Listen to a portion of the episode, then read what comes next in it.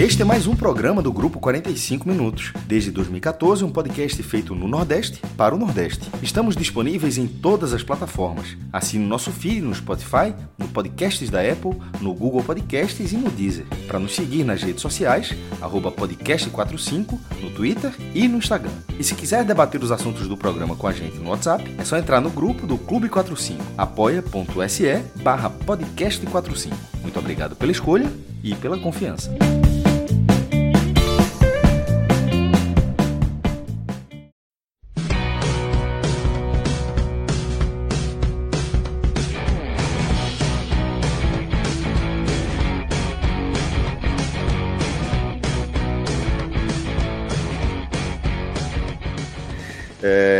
Então vamos lá, vamos começar. Marcelão já pode apertar o REC aí para começar a captar nossa, nossa live para transformá-la também em podcast. Beleza, galera? Desejar aqui um ótimo programa para todos nós. Rodrigo Carvalho, que está na, na direção aqui da nossa live, né?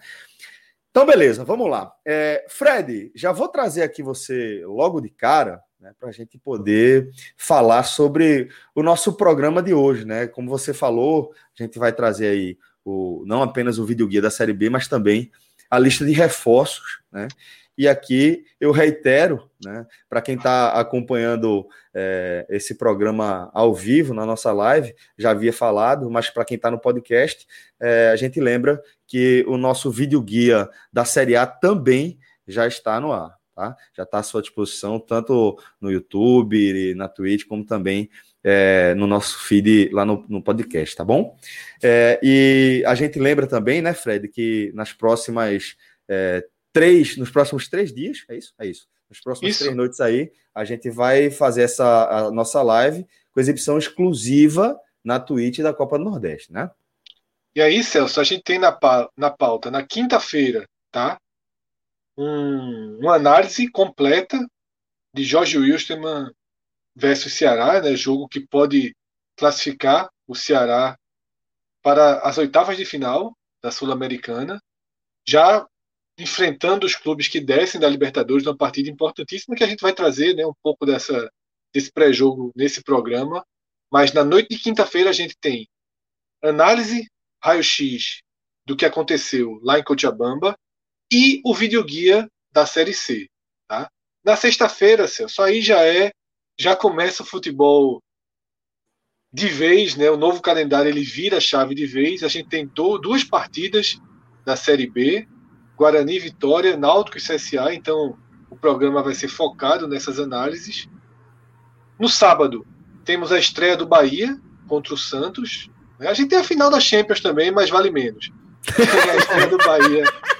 Tem a estreia do Bahia contra o Santos e vai ser o foco principal do programa, né? A análise desse jogo, mas é claro que é inevitável que a gente fale um pouquinho da Champions, todo mundo assiste, né? Ali à tarde e fica sendo um, um é preliminar, um, é preliminar, é preliminar. Preliminar, perfeito, né? Fica sendo perfeito. é um jogo mundial, digamos assim.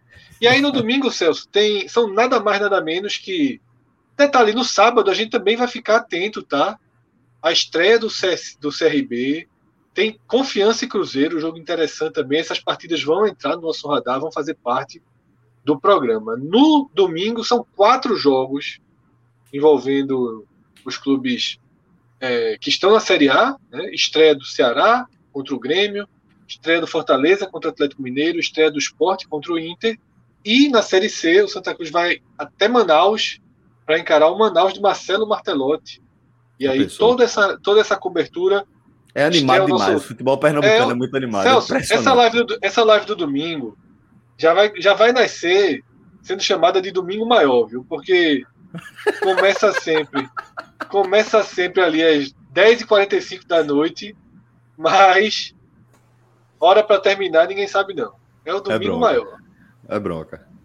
É, pois bem, então a gente, a gente vai ter aí uma cobertura intensa, tá? Como vocês já estão habituados. É, e agora, multiplataforma.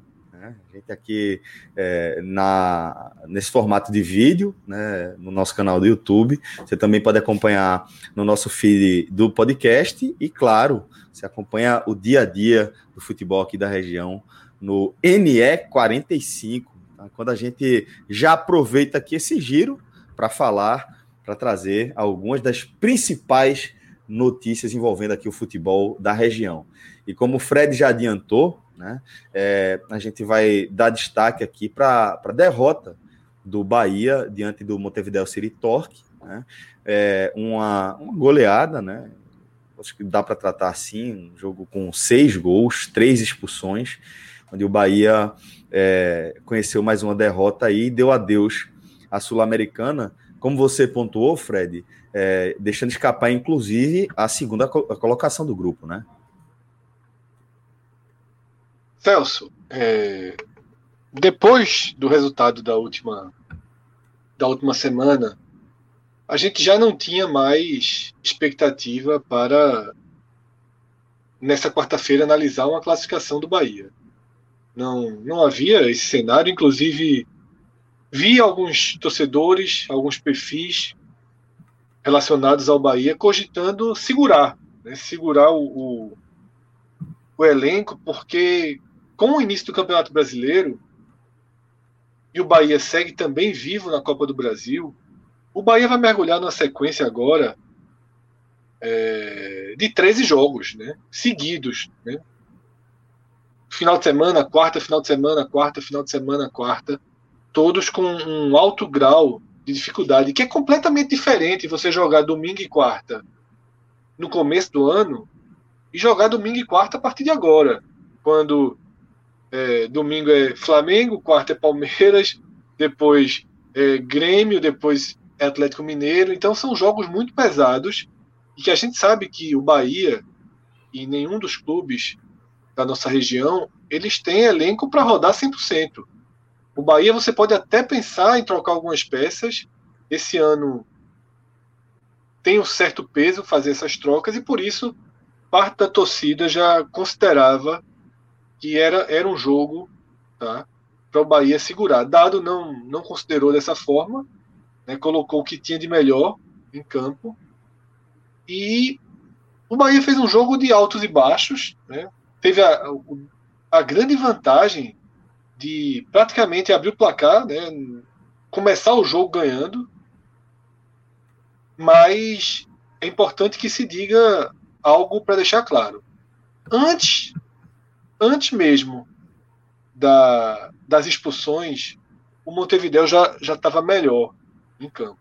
Né? Então, a expulsão de, de, de Matheus Bahia, ela é daquelas no limite, tá? no limite da interpretação. Foi o segundo amarelo, ele levou amarelo acho que com 20 minutos, e 8 minutos depois levou esse segundo amarelo, que é muito ao pé da letra, sabe? No, se você considerar e você assistir o lance, você vai ver que que ele tem, para quem está vendo a live, inclusive agora começam os melhores momentos, mas para quem está no podcast, você, se você quando você viu o lance, você vai ver que ele dá um empurrãozinho apenas para realmente proteger e não deixar que o, que o adversário entre na área. É para amarelo, é. Mas a gente é tão acostumado ao juiz dar uma segurada, sabe? Que, que acaba né, soando um pouco pesado. De toda forma, o Montevideo ele consegue virar, virar o placar, tá? o Bahia diminui, perde, abre o segundo tempo também diminuindo, né, um gol de Nino Paraíba, e depois perde, conta, expulso, dessa vez é, com, com justiça, expulsão correta, e aí o jogo sai do eixo, mesmo com o Bahia tendo conseguido diminuir o dano na expulsão do goleiro né, uruguaio, mas o, o, o Montevideo City, Torque, ele já estava jogando melhor, ele jogou melhor que o Bahia, ele mereceu o resultado. E detalhe, detalhe importantíssimo, ele celebrou muito o resultado. O Montevideo foi para ganhar o jogo, jogou o jogo, as imagens no banco de reserva era de um time que estava realmente estava realmente é, é, mergulhado e querendo essa segunda posição. Não que posso vale dizer dinheiro. o mesmo do Bahia, que vale dinheiro, né? Exatamente. Tem os valores aí, Cássio? Onde, é, inventaram o regulamento, não tenho de cabeça não, Fred. Inventaram o regulamento onde o primeiro passa e, e o segundo luta por dinheiro. Aí não rola, pô.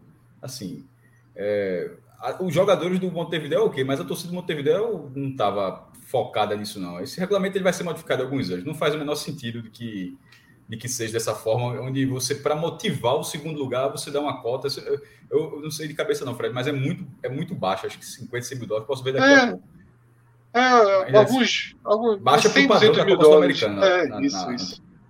Naturalmente. né? É, e aí o que é que fica, sabe? É claro que depois de um 4 a 2 com seu, sua força máxima, os questionamentos eles vêm, né? Eles são inevitáveis. E eles começam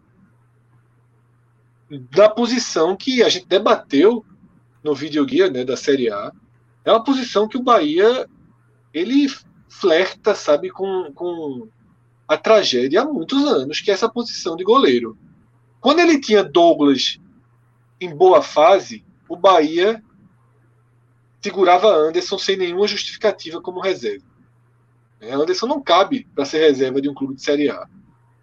Agora o Bahia tem Douglas transformado em terceiro goleiro. O Bahia tem Douglas transformado em terceiro goleiro.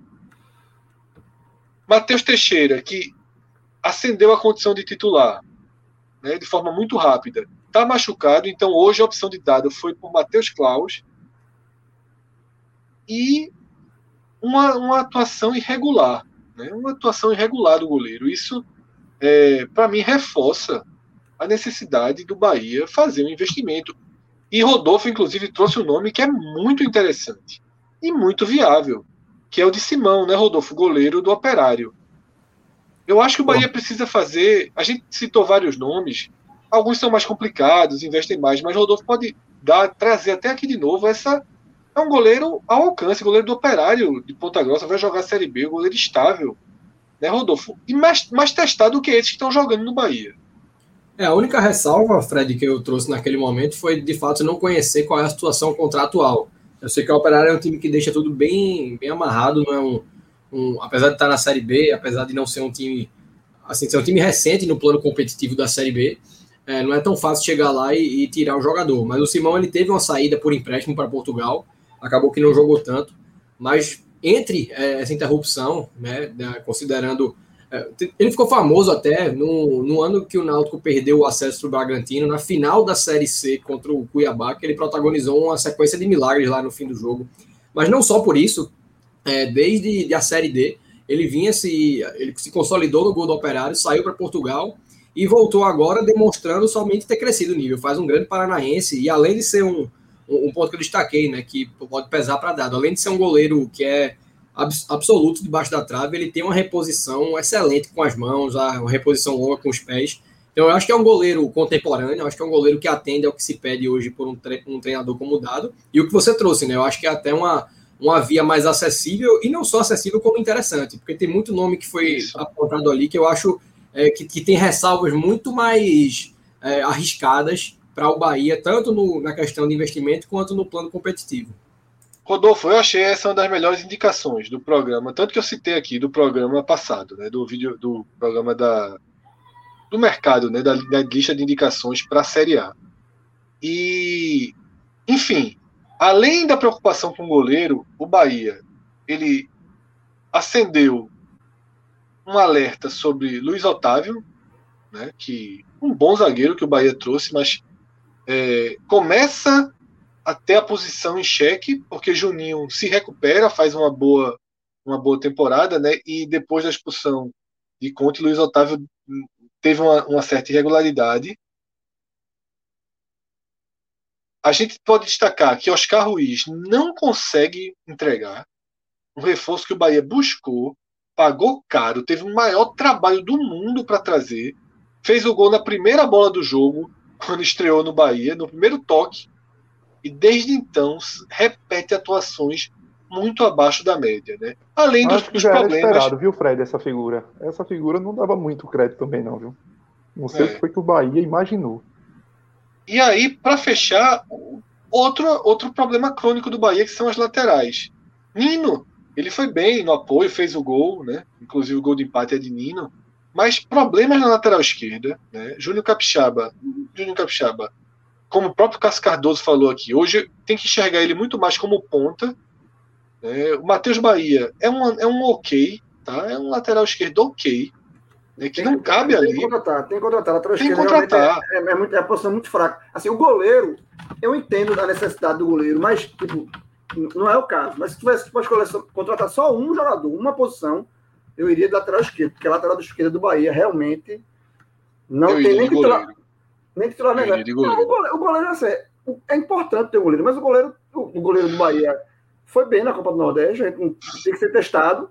Eu, eu, É. eu, eu, eu acho que tem que contratar um goleiro, mas existe um goleiro que deu conta na Copa do Nordeste. E que Então, tá machucado, é- né? O é- Bahia também ainda tem azar com o goleiro, que é, machuca é, é, muito. é uma incógnita, né? Mas lateral esquerdo é uma certeza, tem que contratar, porque os dois laterais esquerdos do Bahia são uma, Mateus eu não gosto do Matheus Bahia na Série A e assim, tem que contratar. Juninho, eu gosto muito dele do meio pra frente, né? Mas, É, mas a não é, conta é muito é alta. já, já é um jogador desgastado também. É. O Bahia precisa de laterais para os dois lados. E, e, e só para amarrar, João, aqui a Sul-Americana do Bahia, que isso também é importante que se diga. O Bahia fez é, oito pontos. Tá? O Bahia fez oito pontos. Sendo seis contra o Guabirá.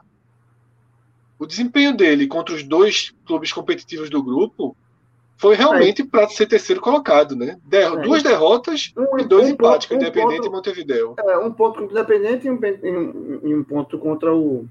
Um ponto contra Montevideo Independente no- em casa estreia, né? e o um ponto contra Montevideo na estreia, fora. É, e assim, e, agora tem um. Tem, tudo tem um lado positivo, né? Fazendo um fire aqui, né? É, o Bahia pegou um grupo muito difícil. Assim, não é, eu, não- eu não coloco como vexame do Bahia não se classificar. O, o- o grupo do Bahia realmente era muito difícil. É uma, é uma frustração. O torcedor do Bahia queria que passasse, mas não chega a ser um vexame, longe disso. Ah, e agora o Bahia também tem um ponto que assim. Nem ele- é um vexame, nem é, nem, é, nem é bom, nem foi razoável. Né? Foi assim, ruim, mas mas não é um passa, vexame, não. É. mas Mas foi ruim, mas foi o, ruim. grupo, o grupo era difícil, o grupo era difícil. Agora, assim, o, o bom, é, assim, tem o, o lado positivo é que dá uma folga no, no calendário do Bahia. Assim, Bahia Lá é do frente, lá pra frente. É. É, mas, mas, assim, mas lá pra frente, quando Mas o dá, brasileiro sim, tiver, sim, sim. dá, dá uma folga, tem, tem a Copa do Brasil, tem o brasileiro, então o Bahia pode respirar um pouco aí. Não tem um elenco tão grande assim. É, não é. vai ser agora, porque agora a Sul-Americana para, mas e vem Copa do Brasil, depois. mas o Bahia, como, como eu falei aqui, até julho joga duas vezes por semana. Mas. E aí vai vir, é isso que o João falou é importante, vai vir pelo menos um respiro na hora que o calendário voltar para a Sul-Americana. Exatamente. Perfeito. É a versão Fire aí. É, o maestro, inclusive, é, levantou o valor que o Bahia acabou perdendo, né? Quando deixou, quando caiu para a terceira posição, né, maestro? Isso, Celso. É, a classificação para as oitavas, que é a fase seguinte, né, teria rendido 500 mil dólares, foi a- será a cota do Independiente. É, e o segundo colocado, que é uma novidade nesse cen- cenário, são, é bem razoável a cota, 120 mil dólares, pô, é 5,30 o real, assim, pô, 600 mil reais, mais de 600 mil reais, fora eu coloquei- multipliquei só por 5, né, ainda tem uns 30 centavos aí. Então, assim, é, um, é o pro Montevideo City Torque, apesar do grupo, do grupo City, que se- ser um investimento pesado, mas obviamente é um clube menor dentro do Uruguai e ninguém vai desprezar 600 mil reais, como o próprio Bahia, se tiver, é, se fosse um objetivo em algum momento, jogaria. Mas a minha questão não é essa. A minha questão é que dentro de um campeonato é porque está sem torcida agora. Não faz diferença. Mas em algum momento, quando tiver torcida, não vai, ninguém vai para o estádio para o time buscar a segunda colocação para ganhar 100 mil dólares e, e não ir para lugar nenhum, não, pô. A Exato, cota, quando a gente perfeito. fala, ela, ela é um complemento ao mérito esportivo que você alcança, a classificação. É, pô, a gente fala, É um alguém prêmio de consolação. X. É um, é um prêmio de consolação. É, então, exatamente. Quando a gente fala, pô, vai ganhar a cota tal, mas, pô, você tá indo para as quartas de final, tá indo para semifinal e, e, e você ganha a cota. Pô, é, é um, é, é um complemento. Nesse caso, é simplesmente, como o João falou, um prêmio de consolação. Então, assim, eu acho, Até para manter, inacreditável esse regulamento, na verdade. Eu acho inacreditável. não sei se, se talvez para manter aí a- o interesse Mas do- é para manter, dos- mas eu acho que, mas é o que eu tô, quis dizer foi isso, Celso. Na minha opinião, eu acho que, que não mantém. É, manteve para manter. Entendi. A gente está no cenário sem torcida. O que eu quis dizer foi o seguinte: quando o público puder voltar, esse jogo não movimentaria nada. Ninguém não, não teria apelo popular para as pessoas irem buscar uma cota de 120 mil dólares para ser eliminado ganhando cota. É, nenhum. Nenhum. Entendi, Tá- entendi. Entendi perfeitamente, mas entendi. Faz todo sentido. No máximo, no máximo, bloqueia um pouquinho, e não 100%, as, as malas, né? Tenta criar um, É, um mas- enfrentamento E, para as malas. e- mas e- muito. e- E É a- muito o engajamento fraco dos negócio, clubes, né? É. O engajamento dos times, assim, de, de, pô, vou mandar meu time principal aqui e tal, porque vale tantos mil dólares. Mas eu entendi perfeitamente o que o maestro quis dizer e, na prática, acho que ele tá certo, sim. A gente vai seguir aqui falando é, de, de Copa Sul-Americana, é, mas diferentemente do que havia acontecido com o Bahia, que entrou nessa última rodada da fase de grupos com pouquíssima chance de classificação, o Ceará vive um momento bem diferente, né, Fred? Vai enfrentar o, o Jorge Wilstermann, é, vivíssimo, né? E com ótimas chances de classificação para o Vozão. Sem dúvida, Celso. É, como tá aí na capa do NE45, né? Luiz Otávio, que faz uma excelente dupla com o Messias, ele é o único desfalque né, para essa partida em Cochabamba. A altitude de Cochabamba não é a altitude de La Paz, né, e o Jorge Wilstermann eliminado. Tem Gastando, apenas tá gastando, tá gastando, tô Cote- gostando. O, co- o Cote é fixe. Gastou, gastou, gastou. Quando o cara mete ali o T, CH, o Cotia, o Cotia Bamba é fisquezinho. Mas, é, Mas tá veja, certo, eu- mas ele tá- tá- mas tá ele tá certo. certo. Mas não tinha como deixar passar, não. Porque desde a primeira vez que ele falou, eu falei, porra, cresceu aí, gastou, gastou. Eu, eu, eu fiquei Gastou. aqui, eu fiquei na minha. Aí Quando agora veio a falou segunda, de novo. Eu não aguentei. Ou Aí, não, pô, mas mas foi na categoria. Cochabamba, Fred, por favor. Mas tá correto, Então, né? Assim. 2.500 É, metros, 2.500 metros, Cochabamba. 2.500 metros, né, não são os 3.000 e muitos de La Paz. Não, mas né, nessa, alti- nessa altitude, Fred, já os, os efeitos, o rare efeito já são bem cons- consistentes. Sim, são. Assim, claro que pô, tem, uma- tem um time que, se não joga é, Real Garcilaso, se Não. me engano, joga perto de É o 4 Potosí, mil. não? na- na- É o Potosí. 3.800, Potosí, né? exatamente. 3.800. Real- Real É é um absurdo. Mas assim, lá é muito pior. Mas é, de 2.600 para cima, ah, já, já, tem, já, tem, já tem uma diferença. Então, e é a segunda vez né, que, o Ceará já está indo para esse processo. Que o Bahia ainda pegou um time boliviano, mas no nível, assim, sem, sem problema algum em relação à altitude. No, o, no, e no caso do Ceará, os dois times sendo nesse, nesse formato. Mas, é- mas é, assim, é, tudo bem, tem a questão da, da de 2.500 metros. Só até pesquisar aqui, cara, Potosí é 4 mil. É isso que eu falei, é- quatro, por isso que eu disse 4 mil. né? 4.067. Mas, assim, a, a altitude E é não é parte. permitido, inclusive, jogos de seleção, João. É, é, É, em algum momento, exatamente. acho que a vai permi- permitir até campeonato, campeonato, de clubes. É o limite é ter clube. Por exemplo, se a, se a Bolívia quiser, não, vou receber aqui o jogo. Não pode. Jogar. Porque é apelação demais, né? Se botar... É, muita- É 4 botar mil mais demais. um, né? É botar mais um ou dois. É, é botar mais dois, mais dois, é. O, mas, assim, independente disso, no, no, altitude 2500, é, e o Ceará, sabendo que é um jogo histórico para ele, Ceará. Porque se o Ceará Ô, vence. Ô, ô, maestro, É, João, desculpa, desculpa te interromper, só porque eu só vou ter essa oportunidade para falar, mas eu acho que, para fazer essa comparação, eu acho que é, é como você autor- autorizar um jogo a 4 mil e tantos metros de altitude, é como você autorizar jogo de meio-dia aqui no Nordeste. Né? Botar aqui É é, um jogo de Libertadores de meio-dia. 4, é, é- 4 é mil justamente metros, isso. Celso. Veja só, o ponto mais alto do Brasil tem 3.400. Pico da É, Neblina. eu acho que é, eu acho que é E pior. quando tu chegar no ponto mais alto do Brasil, tu ainda bota 600 metros 600 pra cima, e a metros. galera jogando E- e- bola. Mas desculpa, João, por favor. Não, sobre, sobre é, o jogo do Ceará, apesar do que eu estava falando, apesar da, da altitude, 2.500, mas é um jogo que o Ceará sabe da importância histórica para ele, Ceará, para o clube, porque se ele vence, garante uma classificação na Sul-Americana, né, uma, uma importante, num, nesse regulamento que só um passa, e vai ser a primeira vitória do Ceará no torneio oficial fora do Brasil. É, e vai pegar um, um time eliminado, assim, o time do, do, do Jorge Wilson, ele está dentro desse regulamento da, da Sul-Americana, já está entra em campo sem nenhuma motivação. Então, é, eu acho que, o, que dá para sim acreditar, dá para ser otimista numa classificação do Ceará. Só vai ter Luiz Otávio de desfalque, o resto do time é o time que o torcedor do Ceará já sabe de cor, né? Time pronto. Né? Então, eu acho que cabe sim uma, um otimismo numa classificação histórica do, do Ceará, que seria algo fantástico para o clube, sabe assim? Você encarar uma Sul-Americana. Lembrando que é a segunda Sul-Americana que o Ceará disputa, só que a primeira foi aquela Sul-Americana que ficou na fase.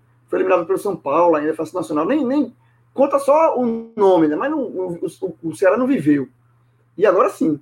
Ele está vivendo e ter essa chance de, de avançar, né? É, e aí na segunda fase vem time de Libertadores, tem sorteio. É, vai ser uma coisa fantástica para o Ceará, uma classificação eu acho que o grupo, o elenco será, os jogadores que estão lá na Bolívia, tem, tem ciência disso, da importância histórica. E eu acho que assim, que dá para passar por cima de 2.500 metros de altitude, dá para passar em cima do Jorge Wilson. Concordo. Eu tô, eu tô confiante numa classificação do Ceará, sim. Inclusive, Fred, é, esse jogo é, vocês analisaram, né? Você e João analisaram aí no nosso Hoje Tem Bet, né? É, trazendo Botei dinheiro, a presen... botei dinheiro, Celso. Botei dinheiro. Botou, João? Botou dinheiro. Ó, eu vou só passar as odds aqui deste momento, tá? Lá no Bet Nacional, onde, onde você encontra de fato, viu, galera, as melhores odds do mercado. Pode dar uma conferida lá. É, o Jorge Wilstermann tá pagando 3,90, tá? É, mesmo sendo, sendo mandante, né? Mesmo jogando aí na altitude de, de, de seu estádio. É, o Ceará tá pagando 1,99 e Fred Empate tá pagando 3,76. É, a gente colocou dinheiro, dinheiro no Ceará também, Fred? Fred tá no silencioso, mas agora vem. Aí, A gente vai colocar agora ao vivo. Perfeito. Todo- Olha aí. to- to- pô. todo mundo botou. Agora. A Aí, verdade, a verdade é o seguinte: todo mundo botou. Pato Ó, a gente colocando ao vivo aí. Pato e João concordaram com tudo no programa, tá? Foi, históricos. Pato históricos. tá mal, hein? Pato tá não, mal, não, hein? não, detalhe. Não foi eu que concordei com o Pato, não. Foi o Pato que concordou comigo. Foi, João falou primeiro. Eu falei primeiro. Então, Celso, é, Rodrigo tá aí com a nossa conta, tá? Olha. Que tá pesadinha, pode ver lá em cima, né? O saldo sempre trabalhando no positivo. Olha aí. Ai! E Eu tô, ne- eu tô nesse real aí, viu? Ele não sabe o que tá. Mas, mas o, a o turma Ceará... trabalhando positivo. E aí, Ah. Celso, esse jogo do Ceará, que a gente tá vendo aí, Rodrigo já abriu o Bet Nacional e tem várias apostas para esse jogo. João e Pato, e eu também concordei, é uma oportunidade, tá? É um jogo de oportunidade. É difícil você não fazer uma aposta no Ceará, porque pagando 1,99 com o tamanho do favoritismo que tem. Rodrigo, clica lá no Ceará nesse 1,99. Vamos repetir, João, e colocar 100 reais aí para ver se, se, pra Foi ver se, Jorge. Se transforma em 200 e amanhã a gente a gente tira a prova de se fizemos um green ou não. Agora, Rodrigo, se possível, é, volta ali nos jogos da Sul-Americana, tá?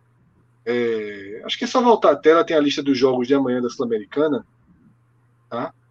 É, enquanto o Rodrigo, porque tem foi, foi muito comentado no nosso programa outras outras apostas, tá? E Rodrigo, vamos montar aí uma tripla, tá? Com Atlético Paranaense, Foi, foi. Bingo. vamos- Arsenal de Sarandi e Bingo, Melgar. Carteira de bingo essa aí, viu? Só não botei o Tá, lugar. exatamente. Arsenal de Sarandi, Atlético Paranaense e Melgar, tá? Aí a gente coloca, aí vamos ser menos ousados, né? São três jogos, apesar de serem três favoritismos. A gente coloca 50 reais e, e- Rodrigo é só ir clicando, porque Rodrigo ele tá dando os primeiros passos, nem precisa entrar dentro, tá, Rodrigo, dos jogos. Ali fora mesmo você já clica. Inclusive, quando o Rodrigo falou, pô, eu não sou acostumado, disse, vai ser bom que vai ser didático. Você vai clicando ali, ó, bota o- o final, Rodrigo. E quando coloca o final, Aí, pronto. Aí, já fez, já fez. já fez. tem a, a odd final aí. E pode E colocar bota o- cinquentinha. Vamos, vamos cuidar bem do nosso dinheiro, né? Porque a gente tá no positivo, que a gente vai mudar a estratégia, tá? E só, e só Então para o Ceará aí. ficar tranquila também, porque né, eu apostei no Ceará, mas apostei no, no Arsenal também, viu? Pra ninguém ficar com raiva. Rodrigo, Arsenal- e aí Importantíssimo, não é 50 em cada um, não, tá, Rodrigo? Senão vai ser 150. Pode deletar aí, é só 50 embaixo, isso. Aí, boa. duas. O sinal de alerta piscou. O sinal de Rodrigo, agora sai, aí. pelo amor de Deus, do site. Desloga. É, Rodrigo é uma Desloga. criança, é uma criança É. com a carteira do pai. Com a carteira do pai. Agora, é, agora, quando ele começou a botar 50 ali, eu digo, rapaz, amanhã eu não vou, não vou poder dormir. Vai ter que ser aqui trincado vendo o jogo da Sul-Americana. E, Celso, só para lembrar, tá? Quem ainda não tá logado no Bet Nacional, a cada você coloca 20 reais, ganha 10 reais de bônus. E é um bônus real. Eu sempre vou dar essa diferença, porque às vezes você vê outros sites anunciando bônus de 200 reais, bônus de 100 reais. Só que você vai na letra pequenininha, você tem que apostar o valor desse bônus cinco- 100 vezes para poder sacá-lo. No Bet Nacional basta que você coloque pelo menos 20 reais para ganhar os 10 e que aposte esses 10. Né? Você não pode colocar, que não era só assim, estamos dando 10 reais, né? Você coloca é. 20, recebe Cria 10 sua e saca conta 30. e ganha 10 reais. Né? então você precisa pelo menos colocar no risco né, esses 10 Isso. reais, que aí depois você, você vai. Dentro Já- já é um- daquela ideia, dentro do daquela ideia, né. Fred? Perfeito. Dentro da ideia do colchãozinho, né? Que é fazer com que é, você possa já começar apostando no saldo positivo, apostar, apostar o seu lucro, né? E a gente sempre reforça a importância de você tratar é, o, a sua conta com muita responsabilidade, né? Porque é dinheiro de verdade, afinal de contas. Mandar um abraço aqui para Linésio, velho, um cara muito querido, tá sempre acompanhando o nosso trabalho, sempre interagindo com a gente, é, lá na Costa Rica, tá? É, mandando um abraço aqui para a turma. Bom, é, vamos seguir aqui com, com nossa pauta. É, falando ainda, Fred, desse Ceará, é, vou até trazer o maestro para falar aqui do, do lançamento do novo uniforme do, do Ceará, que você destacou o fato, maestro, de ser ter sido o lançamento do primeiro padrão, né? Ele foi invertendo aí a, a ordem, né? Alguns torcedores do Fortaleza falaram que. Dizendo isso porque tem reclamação, é impressionante. Eu só coloquei, eu disse que foi curioso, porque o Ceará foi lançando o terceiro para o primeiro. Em 16 de dezembro, ele lançou a camisa, uma, da- uma camisa alternativa, não vou dizer que é a camisa 3, porque vai ter uma preta agora, mas era uma camisa alternativa, uma das, voltada para a Copa do Nordeste de 2021. Aí, em 9 de abril, lançou a camisa 2, a reserva branca, e agora é, em 26 de maio, lançou a camisa 1, ou seja, foi fazendo de trás para frente. E essa nova camisa, ela também tem, assim, é, só como curiosidade, ela, ela inverteu também a ordem das faixas, das listras pretas. É, eram nove faixas, a camisa do Ceará, sendo cinco pretas e quatro brancas. E a faixa do meio era preta. Pode ver que agora essa faixa é branca. E as, e as listras estão mais grossas também. Agora são três é, faixas brancas e quatro pretas. Ou seja, caiu de nove para sete o número de faixas, de listras, e a centralizada é branca. Agora o detalhe que você compara um com o outro. É, lembrando que, a, que é da marca própria do clube, né? A, a Vozão, que foi criada em dezembro de, de 2019. Esse é, o, esse é o oitavo uniforme que essa marca produz. Aí tem uma curiosidade, a gente quando falou do, na última live do padrão do Bahia, aí tinha lá a previsão de, de faturamento do, do, com a marca Esquadrão do Bahia, né? Que estava um, que tava 9 milhões e 300 mil reais, bem específico. No caso do Ceará, o orçamento do Ceará, embora seja detalhado, ele não detalhou esse ponto específico. No Ceará não tem como fazer, não, pelo menos no orçamento que foi divulgado no clube, até tem um PDF lá se você entrar no site, não fica claro o quanto com a marca Vozão o clube espera. O Ceará colocou patrocínio, patrocínio barra marketing, ou seja, patrocínio camisa, marketing com ações, isso tudo dando 22 milhões de reais. Olhando, olhando os outros segmentos, porque tem premiação de competição, renda, me parece claro que não está ali que, que, a marca Vozão está aí dentro é, desse valor. Agora, esse valor ele chama atenção por quê? Porque em 2020, o Ceará ele faturou 8 milhões de reais nesse segmento, patrocínio barra marketing, e agora os caras estão pensando em 22 milhões de reais. Mas, enfim. É, e, a, e, a, e, a, a, camisa está sendo protagonizada né, por Vina, que essa teve uma curiosidade. Eu gostei muito do, do, do, do projeto de marketing que o Ceará fez para essa camisa. Eu estou falando da camisa específica, não, que foi legal, estou falando da, da, divulgação dela. Foi de trás para frente né, o lançamento. No vídeo de lançamento da segunda camisa, o Ceará fez tipo filme da Marvel. Tinha uma cena pós-crédito. Você, você assistiu o filme do, do vídeo de lançamento todinho. Aí os últimos cinco segundos era uma cena pós-crédito falando da próxima camisa, que era justamente você ver que era o Vinícius. Então, assim, ficou uma, uma, ficou uma sacada muito boa. Perfeito, maestro. Então, a gente está acompanhando aí também no NE45, né? É, o, a notícia sobre o lançamento do uniforme e você também pode conferir é, um post sobre esse lançamento no blog do maestro Cássio Zirpoli, cassiozirpoli.com.br depositar aquele, aquele view lá para o maestro é sempre importante, tá?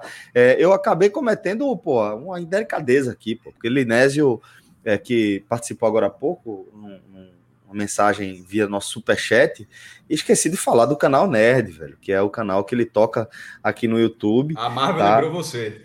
Foi, exatamente, a, perfeito. A Quando você falou da cena pós-crédito, aí, eu, opa, pô, falar aqui do, do, do, do, do canal de Linésio, velho, o canal Nerd, que de vez em quando eu dou uma, um, deposito também meu play, faço a minha visualização lá, um conteúdo sempre muito bacana, tá? Então indico aí também Linésio você. é, faz parte da, da- do primeiro ciclo de, de ouvintes nosso, né? Sempre Olha, Rodrigão já chamou na participativo. Sempre, sempre, Fred, sempre. Né, sempre foi, foi muito participativo, sempre foi muito gentil, atencioso com a gente. E, por nada mais justo, né? Retribuir essa gentileza aí. Tá vendo aí? Alguns. produção, produção intensa também. Lá no canal. Linésio, Os infelizmente você- cardzinhos, o cara, pô, tá organizado demais o canal. Trabalha, direitinho, Ah. pô. Craque. Fala, Fred. Não vai, não vai ganhar muito view meu, não, porque não, trabalha, não trabalho muito com, com os filmes, né? Mas tem, tem Cássio, Celso e João aí que dão tudo. E a turma, pô. Não, sim, eu tô dizendo turma aqui. Só tem, só tem três, não. Tem gente, muita né? gente. Não, pô, de nós aqui, né? Porque eu acho que Cauê e Rodolfo também não são muito da linha nerd, não. Não é da minha, mas- não. Não é da minha também, não. Cauê é caderninho, pô, é caderninho. School. Deu trabalho. Bom, é, galera, vou aproveitar esse gancho aqui, tá? Do caderninho de Cauê, para a gente é, ir para o próximo bloco aqui do nosso programa, saindo do nosso giro de notícias. A gente falou, inclusive, é, de, de uma partida, né? De um dos clubes que a gente acompanha bem de perto, no caso, o Bahia, derrota do Bahia para o Montevideo City Torque. Mas agora, galera, a gente vai abrir nossa pauta é, e a gente pode dizer que está aberto oficialmente o nosso vídeo guia da Série B, tá? É uma semana absolutamente clássica da cobertura do 45 minutos, da gente sempre traz um raio-x das, das competições, é, também com projeções do que é que a gente espera dos representantes aqui da região e do que a gente espera de maneira geral, tá? E com isso, eu já aproveito, Fred, para chamar a nossa primeira arte, isso aqui para quem está acompanhando a nossa transmissão ao vivo, mas a gente vai falar aqui é, da, da questão geográfica, né, de como fica a distribuição geográfica dessa Série B. Então, Fred, por favor, apresente aí. Celso, é, primeiro né, ponto que a gente pode destacar é que, ao contrário da Série A, na Série B a gente tem as cinco regiões do país representadas. Mas é uma novidade, tá? Porque em 19 e 20 a gente não teve representantes do norte do país, mas com o acesso do Remo, né, o norte volta a aparecer nesse quadro. Esse é o primeiro ponto de destaque. O segundo, até comparando com quem assistiu o videoguia da Série A, em relação à amplitude dentro dos estados. A Série A ela tem 11 estados representados. E ali a gente nem sabia, Minhoca acabou na hora, né, pesquisando e confirmando. Eu falei que a sensação que eu tenho, que eu tinha, é que 11 era quase o teto da Série A. Isso. É que é muito difícil você ter uma composição que faça com que a Série A tenha mais de 11 estados representados. E Minhoca confirmou que era o recorde nessa era dos pontos corridos, né, com 20 clubes. E a Série B consegue ir até 13, mas a Série B ainda tem uma margenzinha para fazer 14, não é muito além disso. Ah, são 16 cidades, tá? sendo 11 capitais e 5 do interior. Aqui tem uma diferença interessante, Celso, no acompanhamento ano a ano. A gente já teve anos em que a série, a série B tinha metade no interior e metade nas capitais. Era uma competição mais interiorana né, do que do que uma competição disputada no, nas maiores cidades do país. O que é que muda? Quando isso aconteceu? Isso aconteceu quando o Nordeste tinha poucos representantes e o Rio Grande do Sul, Paraná e, sobretudo, São Paulo tinham muitos representantes. Então, Interior de São Rio Grande Paulo, do né? Sul, é, Rio Grande do Sul, Paraná, São Paulo, às vezes Minas Gerais, eles trazem o interior para a Série B. Mas nessa temporada, o Rio Grande do Sul só tem o Brasil de Pelotas e São Paulo só tem dois times da mesma cidade, né? Ponte e Guarani, que são de Campinas. Se a gente falou no videoguia da Série A do tamanho que São Paulo já ocupou na Série A, na Série B já foi assim, sete ou clubes, oito clubes. Já teve um momento que a Série B era uma Ana de derivação Marília, do Campeonato Paulista. né? Marília, ó, Marília, Oeste, Paulista de Jundiaí. Era Ituano. era clássico, Ituano. Era né? Mojimirim. É, exatamente. Muitos clubes né, cruzaram o caminho aí. União São João. Se- União São João, muitos clubes, muitos clubes. Sempre tinha um do ABC também, né? Santo André, São Caetano. Barueri, né? Barueri. Foram, foram vários e vários clubes aí de São Paulo cruzando o caminho na, na, na Série B. E aí, Celso, fechando só que o Nordeste ele mantém os seis clubes do ano passado, né? Ele dobrou de 2019 para 2020 e foi uma, uma mudança positiva, porque você pode dobrar de forma negativa, né? Mas Cara, foi uma, uma, uma, dobra, uma dobra positiva e conseguiu manter. Né? Ano passado foi um ano de estabilidade, né? E a gente vai ver mais para frente que é raríssimo o que aconteceu ano passado. Na verdade, é inédito dentro do formato da, da Série B nos pontos corridos. Então, beleza. Então, vamos seguir para a próxima arte para a gente falar aqui da história, Fred, dessa Série B, né? É, na, na verdade, um histórico Mas, rapaz, de participações, né? Sabia não. Tá aí uma surpresa com a arte, a arte trazendo uma surpresa. Exatamente. O, a surpresa que Cássio acaba de, de relatar é o seguinte: algo histórico aconteceu. Né? O CRB ultrapassou o Ceará e se tornou o clube brasileiro com mais edições disputadas. Na verdade, vai se tornar assim que estrear né, no sábado. Vai, vai estrear sua 31 participação em toda a história Mas, da Série B. É um clube com muita cara de Série B mesmo. Assim, série Muito, B... né? E ultrapassou o Ceará, que tinha essa cara, né? Exatamente. O Ceará a gente chamava ele de papelzinho né, de equilíbrio ali da Série B. B. É. Né? Porque se o Ceará saísse a Série B, ela, ela perdia seu, sua principal se referência. Conheço, se eu conheço esse chat aqui do lado, tu vai pegar esse trechinho aqui vai rodar muito. mas, é, mas é verdade. Mas é, a estatística está aí. Foram, é, o Ceará está indo para o quarto ano da Série A e fez o CRB tirar é, só, de 27. Só sendo ultrapassado. É, não, eu achei. Não, veja só. O, o, número não se discute, não. Era o, era o número, era, era disparado que você vê. É, tire quatro edições do CRB. O CRB tinha 27. Ou seja, era 30, 27, 26, né? Que a, a, a diferença aí, a diferença aí também. Eu só achei é, engraçado é, a forma como o Fred, como o Fred falou. A, a diferença aí, Cássio, também entre CRB e Ceará, que o, Ceará, o CRB passa, né? E, e, de fato, se você olha a Série B, você lembra muito do CRB. Porque é um time que fica sempre em posições intermediárias. E, a, e isso é a diferença. A diferença é que o CRB já disputou Série C. Né? O Ceará não. Sim, então sim. o Ceará, o, o, o Ceará, os anos, ele tem 30 na Série B, mas o ano que ele não está, ele está na Série A. O CRB tem 31, mas em alguns anos que ele não está, ele está na Série C. O CRB não disputa a Série A. Né? A diferença o que faz é até a conta do Ceará ser fácil, né? Porque esse é o 51 brasileiro desde 71. Aí o Ceará tendo essas 30 da B, significa que ele jogou todos os outros anos é, na A, porque ele nunca ficou sem divisão. O Ceará nunca ficou sem, nunca ficou, nunca ficou que era comum, né? Se você não conseguia o Campeonato Brasileiro, não participava, até acontecia, mas o Ceará sempre participou. E o detalhe também, Cássio, outro, outro detalhe, só para encerrar a questão desse número aí que, que Fred trouxe, do que o CRB passa a ser o time com mais participações, é a cobrança do torcedor do CRB pra, pelo acesso, por quê? Porque o rival, o CSA, que Foi não tem aí, o CSA, fez, né? o CSA subiu, né? Bateu, e, e assim, a participação de, o CSA tem poucas participações na Série B, porque ele tem muitas participações na Série C e D. Então, quando ele subiu, ele subiu de vez. Ele foi bater lá na Série A. Então, o número de passagem, ele, passou de passagem na Série B e foi para a Série A. E ano passado, quando caiu, ele brigou até a última rodada para voltar de novo à Série A. Então, assim, o CRB, essa cara de Série B que o CRB tem, na verdade, com a, com a ascensão do CSA, isso, é uma, isso se tornou uma cobrança em Maceió para a torcida é, do CRB por isso. E quem me falou isso muito foi Roberto Fernandes, que foi demitido recentemente do CIB, e ele falou isso, que existia, existe, com o sucesso do CSA, uma cobrança para que o CRB também chegue na primeira divisão.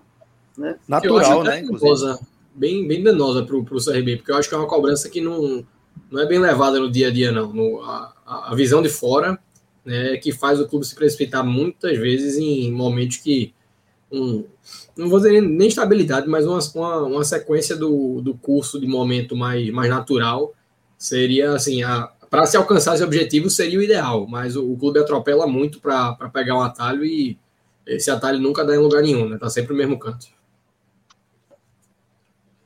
E aí, voltando para a lista, tá? Né, que são os 10 clubes brasileiros que mais disputaram a Série B. Então a gente tem agora o CRB com 31, Ceará com 20, América Mineiro com 26, Londrina com 25, tá? Agora vou citar dois times que não estão na competição, né? Estão em séries abaixo, América do Natal e Criciúma, com 24 participações. Depois Havaí e Vila Nova, que estão nessa competição com 23. E o G10, ele se fecha com Náutico e Remo, que estão na competição, cada um com 22 E o Remo participações. passou muito tempo longe, né? Veja só, o Remo É. passou muito tempo longe. Esses 10 times aí são os brasileiros que mais disputaram a Série B em todos os tempos. Ali do lado, tá os títulos do Nordeste, são três títulos apenas. Eu, eu acho que realmente é apenas. Essa, Que o Nordeste- acho que é, é apenas. Tem muitos vice-campeonatos, né? É, É. E os três títulos, Cássio, só para passar para quem, que não, quem tá ouvindo, é Sampaio 72, com 300 asteriscos, mas Cássio odeia os asteriscos. Esporte 1990 e Fortaleza, que foi Série B, às vezes a gente precisa Tá lembrar. errado ali, o, a- o- o número é 2018, né? Tá, a arte veio 2019. É, isso, exatamente. Só- mas só- Fortaleza Mas falando aqui para quem está escutando, mas para em quem está vendo, isso. o número está e o invertido. Fortaleza em 2018, tá? O Sampaio, só brincando sobre os asteriscos, é porque Foram- foi um- foram- uma Série B só com clubes do Nordeste. Então o campeão tinha que ser nordestino, né? Ser- alguém seria nordestino. O vice-campeão, inclusive, foi, é, acho que o Campinense. Será que foi o Campinense, meu Deus? E, e- e te- teve o, o Vila, o Vila Nova de Minas Gerais, né, ganhou 71. Mas, enfim, tem vários vice-campeonatos. O Náutico foi vice- o vice-campeão dos pontos corridos é, em 2011, mas perdeu uma final, em 88, jogo único, contra a Inter de Limeira. Contra a Inter de Limeira. Inter de Limeira. In- É. Inter de Limeira, a galera tem que, que lembrar, assim, é que sempre fala, ah, meu irmão, que tinha sido campeão paulista, primeira, primeiro clube do interior a ganhar o Campeonato Paulista, ganhou o Campeonato Paulista em 86. Então, assim, de vez em quando, é eu sempre falo do Bangu, ah, o Bangu, eu disse, pô, contextualiza o que era o Bangu na época, meu irmão, era Castor. O é. cara o Bangu, era vice-campeão carioca, campeão da Taça Rio, enfim, era- é, você tem que contextualizar. Então, a Inter de Limeira era um clube chato, inclusive, quando foi para a primeira divisão, não caiu no primeiro ano, não, jogou e continuou. É, e outros, o esporte, o Santa foi vice três vezes, o Náutico o, O duas Sport vezes. foi vice em 2006, no ano do, do Atlético Mineiro. 6 e 19. 6 e 19. 19, o Santa foi vice 19 três. também, né? 99, 2005 e 2015. É, o Vitória foi vice em 92 na final com o Paraná Clube. O Vitória é curioso, que ele, fa ele faz a final do brasileiro com o Paraná em nove- da segunda divisão em 92 e em 93 ele faz a final da primeira divisão com o Palmeiras. É, falando de cabeça aqui, se, se esquecer aqui, o Ceará não subiu como, como vice, subiu como terceiro lugar quando conseguiu acesso. É, Maestro, Leonardo Vieira tá pedindo para você botar o Central nessa lista aí, ó. É. Vou- eu vou- eu- vamos, vamos explicar. Ah, E, e Faltou só Marcelo, o Marcelo CSA. perguntou isso. Marcelo Ferreira também perguntou. Que é o que O está CSA aqui. tem-. Vou chegar nele agora. O CSA tem quatro, eu ia passar o vacilo, o CSA tem quatro vice-campeonatos da segunda divisão. E eu acho que o CSA é o melhor exemplo para explicar o que era a segunda divisão dos anos 80. Porque o CSA ele foi vice-campeão em 80, em 82 e 83. Porra, como é que você é bivice da segunda divisão? Não, não- faz o, Não subia. o menor, não faz, Exato. não faz o menor exato. sentido. E ele ainda foi vice justamente em 2018 com Fortaleza. Porque nos anos 80, o campeonato, o, o sistema de, embora a segunda divisão, ela tenha começado em 71, ela teve 71, 72, aí parou. Aí tudo era primeira divisão, campeonato com 60, 70 times, 90 times, como 94 como teve em 79. Aí volta em 1980. E essa década de 80 todinha, quando se chamava Taça de Prata, e o Campeonato Brasileiro, o, o, o troféu era Taça de Ouro, e a terceira divisão que teve uma vez em 81 se chamava Taça de Bronze. Ela, ela, o Campeonato Brasileiro não tinha o acesso e rebaixamento, não era assim. O estadual dava vaga, ou seja, se você, e cada estado era tipo Copa do Brasil. Cada, um estado tem três vagas, outro tem duas vagas, um tem uma vaga, e fazia assim. Pernambuco, por exemplo. É, os dois, o campeão e o vice do Pernambucano, iam para a Taça Ouro, iam direto para a primeira divisão. O, o terceiro colocado disputava a Taça de Prata. E o que acontecia? Na Taça de Prata da segunda divisão daquele ano, dentro dela, na primeira fase, você poderia conseguir o acesso para a primeira divisão do mesmo ano. Aí, aí o CSA, ele, ele não conseguiu na Lagoano, foi para essa Taça de Prata, consegue o acesso e não interessa a sua colocação na primeira divisão. Você tem que conseguir pelo estadual. Por isso que o CSA também teve que jogar Taça de Prata no outro, no outro ano. O, o, o, o esporte, ele ficou em oitavo lugar na primeira divisão de 83.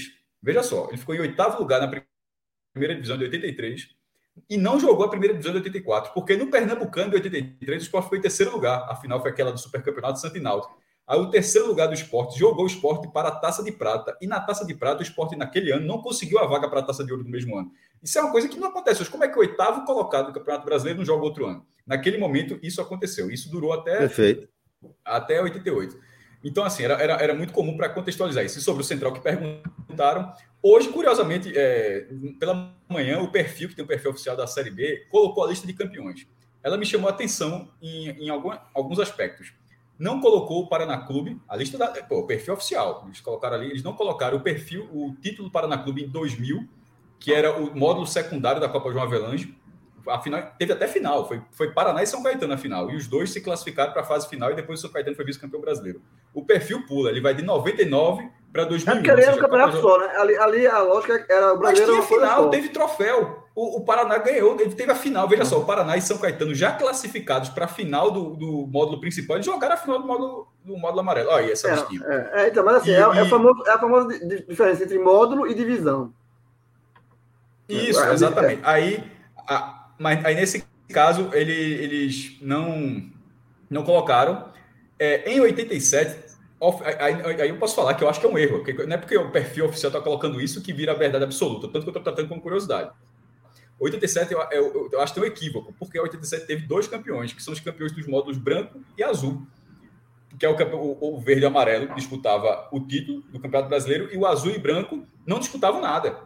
Então, assim, pô, então, assim, um tanto claro, mas eles também não citam 87, pula 87, 93 o tracinho não é erro, é porque não teve campeonato da segunda divisão no tracinho, e 86 não cita. Agora, veja só, não citar 86 não significa que não teve o Campeonato Brasileiro. A CBF até já falou sobre isso. A CBF, ela, o momento atual dela é o seguinte: não teve campeão.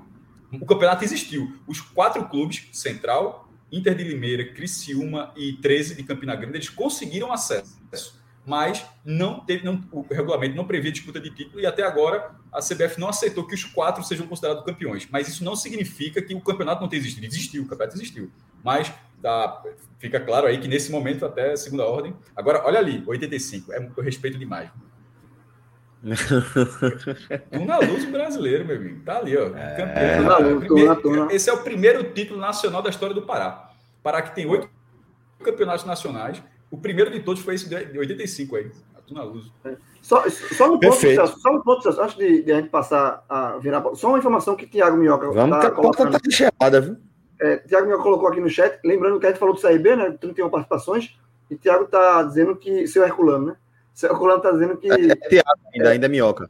é Minhoca, né? Então é o sétimo ano seguido do CRB. é o Isso. clube atual com isso. mais tempo na série, na série B, ele É, já é esse sétima, sétima edição seguida na, na série B. Vão, vão acabar trocando o escudo, não diga nada, botando o, o escudo do CRB na, na- no no lugar do da competição. É, vamos seguir então, né? O Maestro passou um pouco sobre a história da Série B e a gente vai fazer um recorte aqui, Fred, que é, é, o recorte dos pontos corridos, né? Então, com isso, a gente já, já chama aqui para a tela é, o nossa, nossa segunda arte, Fred o dentro, reforçando aqui dentro desse recorte dos pontos corridos, né? Que inclusive, quando a gente fez o videoguia da Série A, Thiago Minhoca considera o que ele mais gosta, né? Dos, dos recortes, o que ele mais considera. E eu acho importante, Celso, nesse programa que tem como objetivo passar um pouco da história, mas também e fundamentalmente focar nessa, nessa edição, e a gente está né, afunilando para chegar nessa parte do programa, eu acho que analisando os pontos corridos, você traça um retrato, né, um pano de fundo mais preciso do que estará em jogo a partir de sexta-feira. Né? Você tem comparações mais, mais próximas da realidade. Aqui também, mais uma vez, o CRB né, se torna um clube com mais participações, ultrapassando o Ceará, numa lista de nordestinos, tá? O CRB é primeiro com 11 participações, Ceará tem 10, o Náutico 9, ABC 8, América de Natal e Vitória 7, tá? o que mostra o, como ABC, América e como o futebol potiguar faziam parte desse contexto. Né? Na D, E- impressionante. O futebol potiguar hoje está na É. B. Esse desapare... É, é desaparecimento do futebol inacreditável. potiguar. Inclusive, as- quem, quem tiver com disponibilidade amanhã à tarde vai ter um- uma rodada nervosa, a última do turno, que pode resultar no, numa obrigação do América subir na Série D desse ano, porque se não Exatamente. acontecer, e ele, ele não conseguir reverter o cenário amanhã, em 2022 vai jogar somente o Campeonato Potiguar. Vai fazer 2000, o estadual 2022 para ter calendário 2023. 2014, Veja acho que 2014, América e ABC, os dois jogaram juntos as quartas de final da Copa do Brasil, pô. Assim, Foi um isso. negócio assim que parece outra, outra dimensão. Os, a, a, dos oito times das quartas de final da Copa do Brasil estavam lá, América e ABC, pô. E, vocês, e os dois hoje estão na quarta divisão. É, em 2014, o ano com a Arena das Dunas é assim, impressionante. Por exemplo, enquanto a gente fala aqui o Castelão, porque ele funcionou, ele, ele alavancou de uma forma incrível Ceará e Fortaleza, a Arena das Dunas acabou não tendo um efeito imediato em relação à, à dupla de Natal.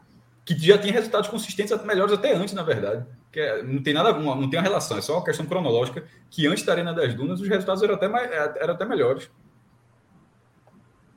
E aí, seguindo a lista, tá? Depois do de América e Vitória com 7, Sampaio 6, a dupla Bahia Esporte com 5, Asa Fortaleza e Casa e Santa Cruz com 4, CSA 3, Confiança 2 e Campinense e Salgueiro né, com uma única participação nessa Série B dos pontos corridos. Chama atenção aí, Fred, é, o, o, baixo número do Santa, né? Porque aí não é, é. aí não é, aí veja, Esporte Bahia tem 5. Mas o Esporte Bahia tem cinco porque eles estão na Série A. As outras eles... são na Série A, né? É, é exatamente. na verdade, o Bahia. É, o Bahia não. O Bahia teve. O Bahia deu. É, Bahia, tem é, duas C. O Bahia não jogou 2006 e 2007 na Série. É, mas, é. Mas, o que eu falo, mas assim, o, o, a minha observação aqui é com relação ao Santa, porque o Santa só tem uma Série A, né? De pontos corridos. Duas, duas, duas Série A na pontos corridos. Duas. E, 2006 e 2016. É, duas, exatamente. Duas, duas pontos corridos, mas e quatro da Série B e muitas abaixo disso. Então, o número do Santa é baixo, com quatro, não é porque ele estava muito tempo na Série A, pelo contrário, é baixo porque na maioria do, do, dos anos ele está ou na Série C ou na Série D, né? Ele tipo, três anos Série João, então, é quando a gente passou no videoguia da Série A pela história, é, o Santa Cruz foi quase personagem principal, analisando a história do Nordeste na Série A, porque os números esse período do Santa, isso, essa foi a conclusão. O como eu até falei, né? O presente vira passado agora, né? A gente fala o presente virou passado. Amanhã, o hoje é passado. E o passado recente do Santa Cruz, quando já entra na conta, já começa a deixar o Santa Cruz vai ficando para baixo na, na, em todos os rankings, sendo ultrapassado por Ceará, por Fortaleza em alguns, Fortaleza se aproximando. Então, é, eu lembro quando a gente começou a discutir G7 e posição dentro do G7, um dos pontos que eu defendia pró Santa Cruz era a quantidade de participações na Série A. E hoje já está ficando para trás. trás. Aí você pega essa lista, a Série B vai ficando para trás. É então, o, o dano Machuca dos últimos. Machuca é, muito. O, a realidade atual do Santa Cruz, a, a geração atual do Santa Cruz é de um clube que não pode ser colocado dentro de G7. Não existe, o, G, o G7 existe pelo passado. Claro, o Santa foi campeão do Nordeste em 2016. Relevante, a camisa pesa muito e consegue furar essa bolha, mas o desempenho em campeonato brasileiro nos últimos 20 anos é assustador. Né? Nos últimos 30 anos Isso. é assustador. Ou até se puxar mais, mas pelo menos em 30 anos é, é assustador, tá? E, e aí, Outro detalhe, Rafael, rapidinho, é que o CRB também lidera essa lista, e aí, aquilo que eu falei anteriormente. Veja o CSA. O CSA tem três participações na série. Na série. Vai para a terceira, né? É, é vai para a terceira. E assim, por quê? Porque ele estava muito sempre também é, nas divisões abaixo, e quando ele bateu, ele subiu logo. Né? Então, é, é, enquanto o, CR, o, CR, o CSL conseguiu passar de passagem pela série, demorou para chegar. Mas quando chegou o passo de passagem, o CRB está lá marcando passo na Série B e isso faz uma cobrança lá na pro, pro time alagoano, né? Alves Rubro. e aí, João? Santa, você quando vê, Fred, até aí o São Paulo Correia, se você descontar o Santa os dois anos de, que teve de A, sai, vamos dizer, do quatro, com, com dois são seis. É a mesma coisa do São Paulo, seis. Ou seja, o próprio São Paulo Correia tem, vamos dizer, é nivelado com Santa Cruz nesse quesito de tempo de, de série C, B e a. E a de vitrine, né, Cauê? De vitrine. Exato, exato. Um pouco traduzindo essas participações, né? o que é que. Foram 85 campanhas, né? somando tudo isso daí na era dos pontos corridos, o Nordeste tem 85 campanhas, com mais rebaixamentos que acessos, mas é quase igual. São 17 acessos, sendo um título, né, o do Fortaleza em 2018, e 18 rebaixamentos. Tá?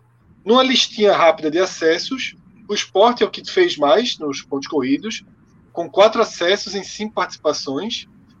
O Vitória. Na verdade, na... Fred, só, só, só, só para não perder o gancho do esporte, esse número, assim, ele é um uma demonstração de força tão grande, né, que além do aproveitamento ser muito alto, o único ano que o esporte não subiu, que foi 2010, ele foi sexto, e o acesso não veio somente por causa de um começo de campeonato bem regular, que foi com o Givanildo, mas a partir do momento que Geninho assume ali, aproveitamento do esporte é de acesso. Então, o único que não aconteceu não foi uma, uma campanha mediana, né? foi uma, campanha é, assim, desnivelada, de um começo terrível e o, o restante bem absoluto. Isso. O Vitória 3 em 6. Esse número está aumentando do Vitória, era um número parecido com o do esporte. Só que o Vitória caiu e ficou, né? Vai pro terceiro é, ano. Acho que o do Vitória era 3 em 3, inclusive. É, vai pro terceiro né? ano, vai pro terceiro ano. É. O Bahia, 2 em 5. Esse, esse, terceiro ano do Vitória, Fred, é o pior momento da história do Vitória. Né? No Campeonato Brasileiro, o Vitória nunca tinha ficado três anos fora da primeira divisão.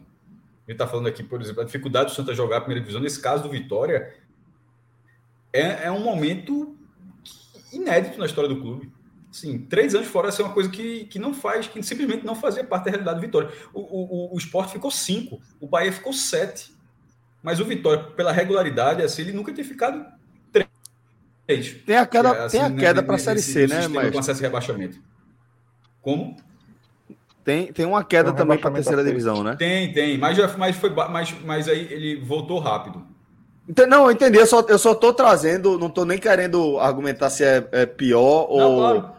Mas eu acho que, que é outro, outro parâmetro também para a gente destacar, né? Porque três anos de Série B, de fato, para o Vitória, como você trouxe aí, Neto, é um momento terrível para o clube, mas teve também aquela queda para a terceira divisão, que acaba sendo também um, um, momento muito ruim, né? Mas, Fred, por favor, siga, siga a leitura é, da, dessa arte, por favor. É, a gente estava no. No Bahia. No Bahia, né? 2 em 5, Náutico 2 em 8, Ceará 2 em 10, CSA 1 um em 2. Podia né? ser 2 em 2. Já foi comentado quase, aqui, muito perto de ser 2 em 2. 2 em 2, ia ser 100% de aproveitamento. É. Fortaleza 1 em 4, Santa 1 em 4 e América de Natal 1 em 7, tá? Então, esse. Fala, Mas o América de Natal tem um do modelo anterior. É, pra, pra, que é, é o América de Natal subiu 96, em 96. 96. A América tem dois acessos no, no período é, que mas, que no, nos pontos, mas esse recorde. Não, mas só para deixar claro. É, isso. Eu entendi, eu entendi, Fred. Acho que todo mundo entendeu. Só para dizer que o América, só para colocar com a América de Natal, tipo, na história, isso não foi a única vez que ele conseguiu na história, não. É, mas isso porque vale para todos os outros, né? Na verdade, todos esses aí tem outros não, mas os outros não tem. Mas, é, os outros não tem, Fred. É exatamente isso. O Fortaleza não tem, o Ceará não tem, o CS, o CS, é isso que eu tô querendo dizer. Que a América de Natal tem outro acesso dentro do outro formato. No recorte Sim, mas o Náutico tem, o Sport tem, outros clubes têm. É, assim, mas fechando aqui no, no ponto corridos, que é a, é a pauta da, agora, é, no, na lista de participação, uma coisa também que chama atenção, a gente falou muito do Santa, que é a ausência do futebol da Paraíba. Só tem uma participação com o Campinense. De 2006 para até hoje. Veja é, só. É eu muito... até, o que a gente estava falando do CRB, dessa obsessão de acesso a a, a Série A em função do, do CSA. Isso existe com o Botafogo da Paraíba na, na Série C, que é um time que sempre chega, talvez não sempre, mas no recorde dos últimos quatro ou cinco anos, sempre entrou como favorito, né, por elenco, por, por, ou por campanhas que fez no primeiro semestre, nunca conseguiu traduzir isso, porque há uma pressão muito grande lá por esse acesso, e essa pressão, na minha. Tendo acompanhado de perto, né, nos anos que o Náutico teve, eu sempre achei que o Botafogo tomava decisões extremamente questionáveis no curso do campeonato, é, no, no, no, medo de perder o acesso, né? E a, a, acabava sendo uma coisa contraditória, porque era justamente a, a tomada de decisão errada durante esse medo que motivava, que gerava a concretização da, do, da perda efetiva. É, porque Rodolfo, aqui no, você falou contraditório, aqui... o contraditório que eu ia dizer é o seguinte, que o futebol paraibano, nessa questão da segunda divisão que foi falado, aí você vai para a Copa do Nordeste, eles têm três finais, pô. Assim, é um, é, é. não bate. É. O, o desempenho da Paraíba é, Duas do Campinense com título. completamente é. antagônico ao que ele a, a, a estrutura divisional do futebol brasleiro. É, e, a, e a Paraíba? É e a aquele- Paraíba Fala, João, Celso. fala. Não, a Paraíba, além disso que você- é, Cássio falou, ele tem, tem duas finais com o Campinense com título e a final com o Botafogo. Mas veja só, nessa lista de, de estados, de clubes representantes, só o futebol do Piauí, que historicamente é o futebol mais fraco da região, de fato, é o futebol do Piauí, não tem representantes. Então, assim, é, tirando o Piauí, que historicamente é, é- é o mais fraco da região, eu acho muito baixo o, o- o cenário da- do futebol paraibano, velho. Assim, muito baixo mesmo. O, o, o Sergipe, o futebol sergipano, também ele se recuperou com confiança. O futebol do Sergipe vai para a segunda divisão, segunda participação de, eh, nos pontos corridos, com confiança. Então, Confiança. até então era, era fora também do mapa. O confiança está voltando o futebol sergipano no mapa pelo segundo ano na, na Série B. Mas eu acho que esse, esse recuo do futebol paraibano é muito ruim. Muito ruim mesmo. Sim, sim, sim, é sim. É, bom, agora que a gente falou um pouco aqui sobre é, a, a história dos pontos corridos é, em relação a participações, a gente agora vai falar um pouco mais sobre o desempenho geral tá, dos times na, na segundona. Então, Fred, é, qual, qual a leitura que você faz, o que é que você apresenta aí para a gente em relação a esse aspecto do desempenho geral? Celso, é, essa arte, tá? Para quem está vendo na live, ela é praticamente a introdução para a nossa próxima parte do programa, que é a projeção de 2021. Por quê? Porque a gente vê que numa história que começa em 2006 e vai até 2020, o Nordeste costuma ter disputas intensas, intensas, nos dois extremos da tabela, nos dois extremos da classificação. É, o único ano em que, abre aspas, nada aconteceu foi 2020, foi o ano passado, quando os seis representantes permaneceram. Mas a gente teve luta intensa do Náutico, né, do Vitória, para não cair. E a gente teve uma luta intensa do CSA para subir. O Sampaio flertou com, com a campanha de acesso, mas perdeu força. E o, o CSA CRB? ganhou força na reta Ah, final. sim. Não, o CRB passou a campanha toda ali. Olha lá, teve, meio. teve uma hora, teve uma hora que ele estava brigando para não cair, depois ele sonhou com o acesso. E terminou no Exatamente, É, exatamente. o CRB foi CRB. E aí, Celso, o que é que a gente tem? Apenas em dois anos o Nordeste não subiu. Tá? No ano passado, na verdade foram três anos tá, que o Nordeste não subiu.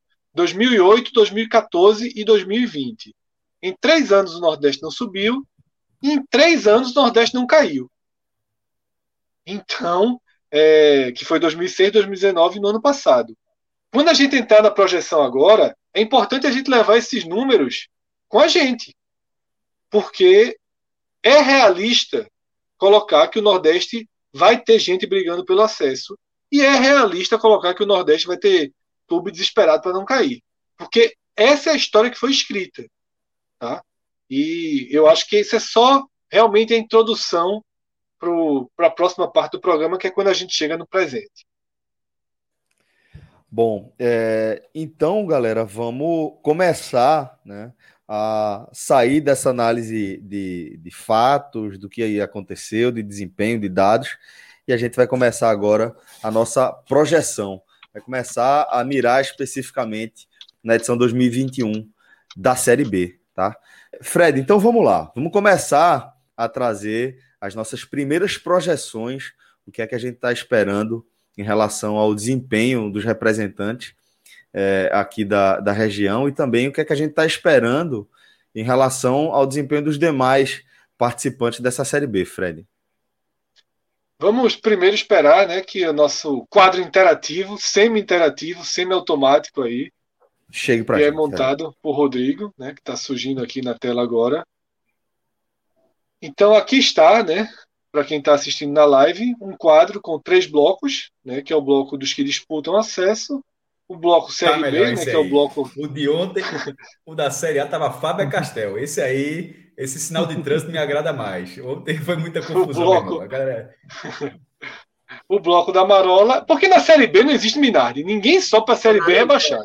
É Minardi não existe, não. É. não existe. Minardi. E também esse ano, a gente já tinha falado, não existe as- o que já subiu, não existe outro campeonato.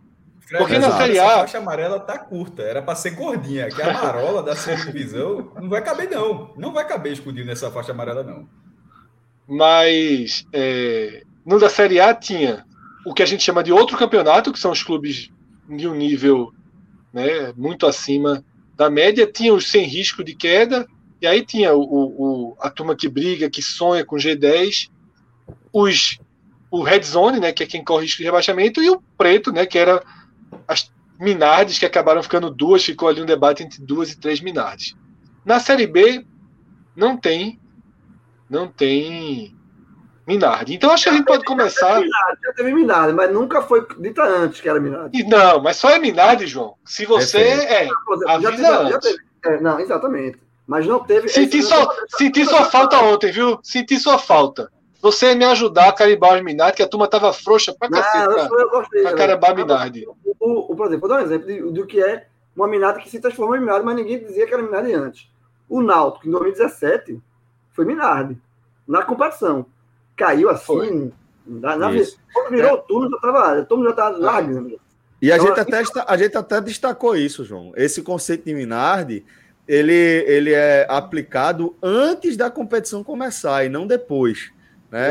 É, a gente sempre destaca que quando a gente trata alguém como Minardi, a gente não está fazendo referência a uma expectativa de que aqueles times vão fazer uma campanha de 20 pontos, uma campanha de América de Natal, mas que aqueles times vão ser rebaixados. Não importa o que vai acontecer, eles vão ser rebaixados. Pode até fazer uma gracinha, pode, Celso, pode dar uma é confusão. Vai descansar, rapaz. É assim, deve ser muito chato. pô. Não vai. Os caras, se vê só, para fazer menos 17 Mas esse é o problema de você fazer uma campanha desgraçada daquela, pô. Irmão, Esse é virar assim, referência, na, Ingla- pô. na Inglaterra teve uma campanha, acho que foi 2003, 2004, Derby County. Teve uma vitória no campeonato, na Premier League inteira. Assim, foi um- eu acho que no recorde da Premier. Mas, assim, quando é que o caso do América de Natal, hoje eu já acho que é possível bater, viu? Eu, do É, jeito ó. que tá ficando a primeira divisão, tá chegando o momento. Então, porque tu falar sobre América de Natal, eu vi logo assim: um, um dia o América vai descansar. Vai, dia- não sei você. Se isso descansar é porque deu merda, viu? Exatamente. Mas um dia o América vai descansar. Ó, Minhoca, Minhoca tá lembrando aqui, 2011, na Série B, o Caxias, é verdade, fez 17 pontos na Série B. Foi o, o, Deu foi o América trabalho demais pra ganhar, que eu lembro desse time, viu? Foi. Fred, tu lembra do Caxias? Du, é Duque, né? Duque de O Caxias, Duque. o nome Duque de. Caxias, Olha, Duque de Um, Caxias. um, um estatusca, um, um estatusca. Em 2007, o Spo- nos dois jogos, o Sport empatou com o América no Natal. Em Foi, Meu 2011, irmão, é, em 2011, nos dois jogos, o. Náutico empatou com o Duque de O Caxias. Náutico empatou com o Duque de Caxias, eu lembro. Nos dois jogos. Brigando, brigando o pela goleou jogou a América do. Natal dos dois jogos, fez 4x0 nos aflitos e 5x1 no Machadão. E o Sport empatou Foi os dois. 9x1 no agregado. É, Um conceito, um conceito de Minardi, isso é muito antigo. Agora, detalhe, é muito bom mesmo. O que é É, não, Minardi é muito bom. é espetacular, pô. Espetacular. João, detalhe, João. nem existe mais a Minardi. A Minardi nem existe mais. João, deixa eu te dizer um negócio. Ganhou Eu corrida. tava navegando. Eu tava navegando pela internet dia desse e vi uma loja, um site de produtos retrô, né, de camisas Hum. retrô. Tem umas camisas da escuderia Minardi. Eu quase É, eu- compro pra prêmio de bolão. Meu irmão. Agora não dá pra usar, não. É viu? Miquel Dá pra usar, não. pô, foi piloto Esse da Dá não, dá não. Arboreto. Minardizinho, não, porra, é não, bonita. Não, falsifica, não, Logo falsifica. Logo tu, Fred. Fred, logo tu. Pra, pra você ver. usar pra Minardi, você. Minardi. Pra você É ver o como produto o original oficial da Minardi, existe isso. Não, é desses sites que fazem as camisas retrôs. retrô, é. Tem da Lotus. Agamenon, né? Agamenon. Só, um É. ponto, só um ponto. Pra você ver como a marca, a marca Minardi é tão forte, é tipo marca Ibis. A Minardi não corre na Fórmula 1 desde 2005. Forte é ver. eu entendi. 2005. o nome, meu irmão, a marca é forte. Mas vamos lá, Fred. Vamos começar. Começa perguntando ao João onde é que ele põe o Náutico, depois disso tá dada a largada. Então, beleza. João, cima, né? João, Ou vamos lá. É, você você é, não, não participou do nosso programa de ontem, tá? Mas explicando aqui para o pessoal que está acompanhando a gente ao vivo, é, a gente tem, como o Mestre destacou, três faixas no sinal de trânsito. Faixa verde, que apresenta as equipes que a gente projeta que vão disputar o acesso. A faixa amarela, a turma da Zona da Marola, que, como o Maestro destacou, ele está achando é, estreitinha demais. E a faixa do risco de rebaixamento Demais. não tem como a gente é, começar de outra forma. O Timba, O Bayern de Capibaribe, jovem. Ele tá onde aqui, companheiro? Veja só, o Náutico, ele, ele, eu vou botar no verde, mas com. Não, bota no disputa o acesso. Agora, é claro que o próprio Hélio falou isso na, na entrevista que a gente deu pra gente ontem, na live que a gente fez com ele. Olha a cara de Que Rodolfo. existe. Que existe, que existe não, concordar Porra, o cara passou. Não, Ele porra, vai o cara concordar comigo. passou ontem uma, uma hora e quarenta com, com o professor Hélio pra, pra, pra dar uma moralzinha. Chegar aqui na primeira fala, fazer um OBS é foda, pô, sem asterisco. Não, pô. Eu falei, eu falei que. Não, mas não, o que veja, disputa o acesso. Agora, tem que, tem que refor- O, o Náutico tem um Disputa o time. Tem um time pronto, mas não tem um elenco. Não é pronto. subir, é disputar o acesso. Agora, É, é, é ele não tem um elenco pronto. Ele não tem, um- ele não tem um elenco Tem pronto. uma- O é Náutico- assim, o Náutico, eu lembro que o Náutico subiu em 2011, ele tinha só o time, né? Não tinha reserva.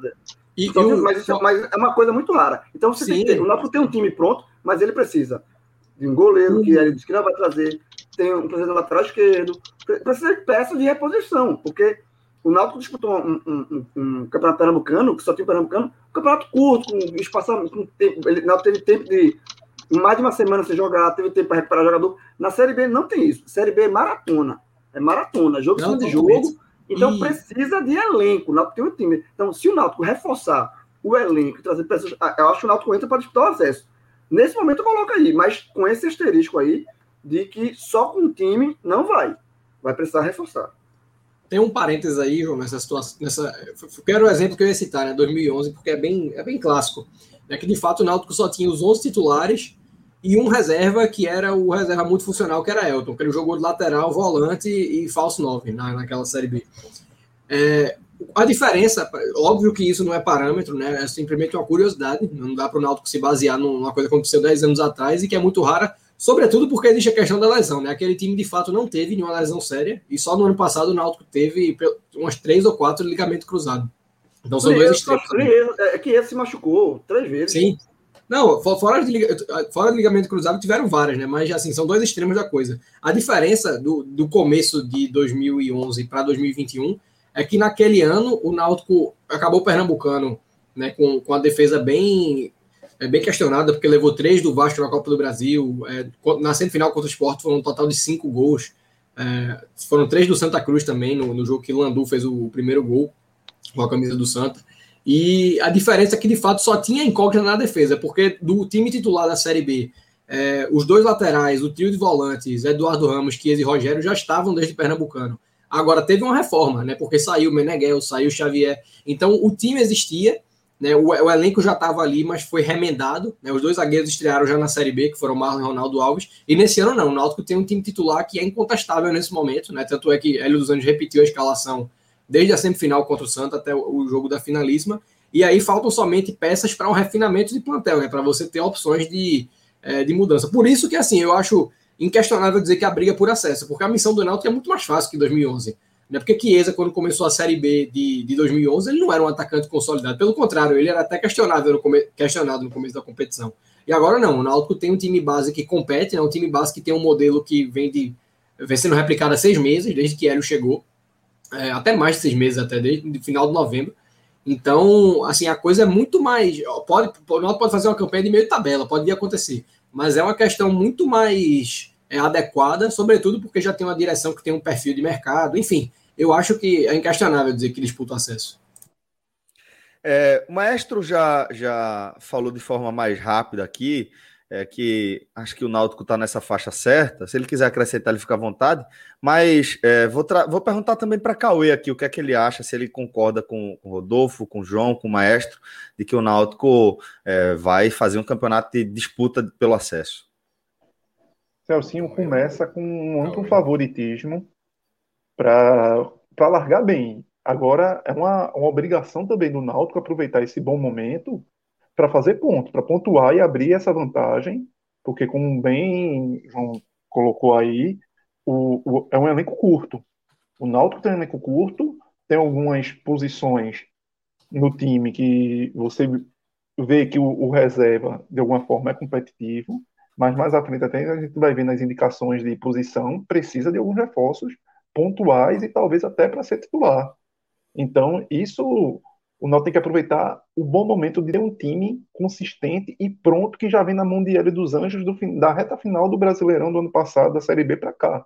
E isso dá vantagem. Se você ver essa lista dos, dos clubes que vão disputar a Série B aí, somente, claro, cada um tem a sua realidade de campeonato estadual, mas somente o Náutico foi campeão estadual e bem.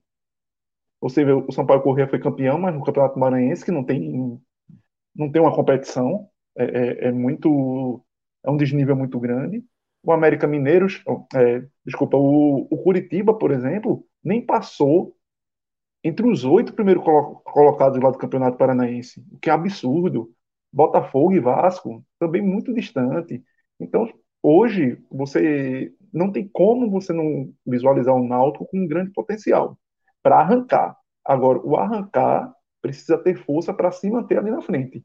Por isso é muito importante esse início para pontuar ter uma gordurinha para não criar aperreio desnecessário. Cauê, é... contratar. A gente. O Havaí é... foi campeão hoje, tá, Cauê? É, Acabou de ser Era campeão isso falar. hoje. Patrick Machado.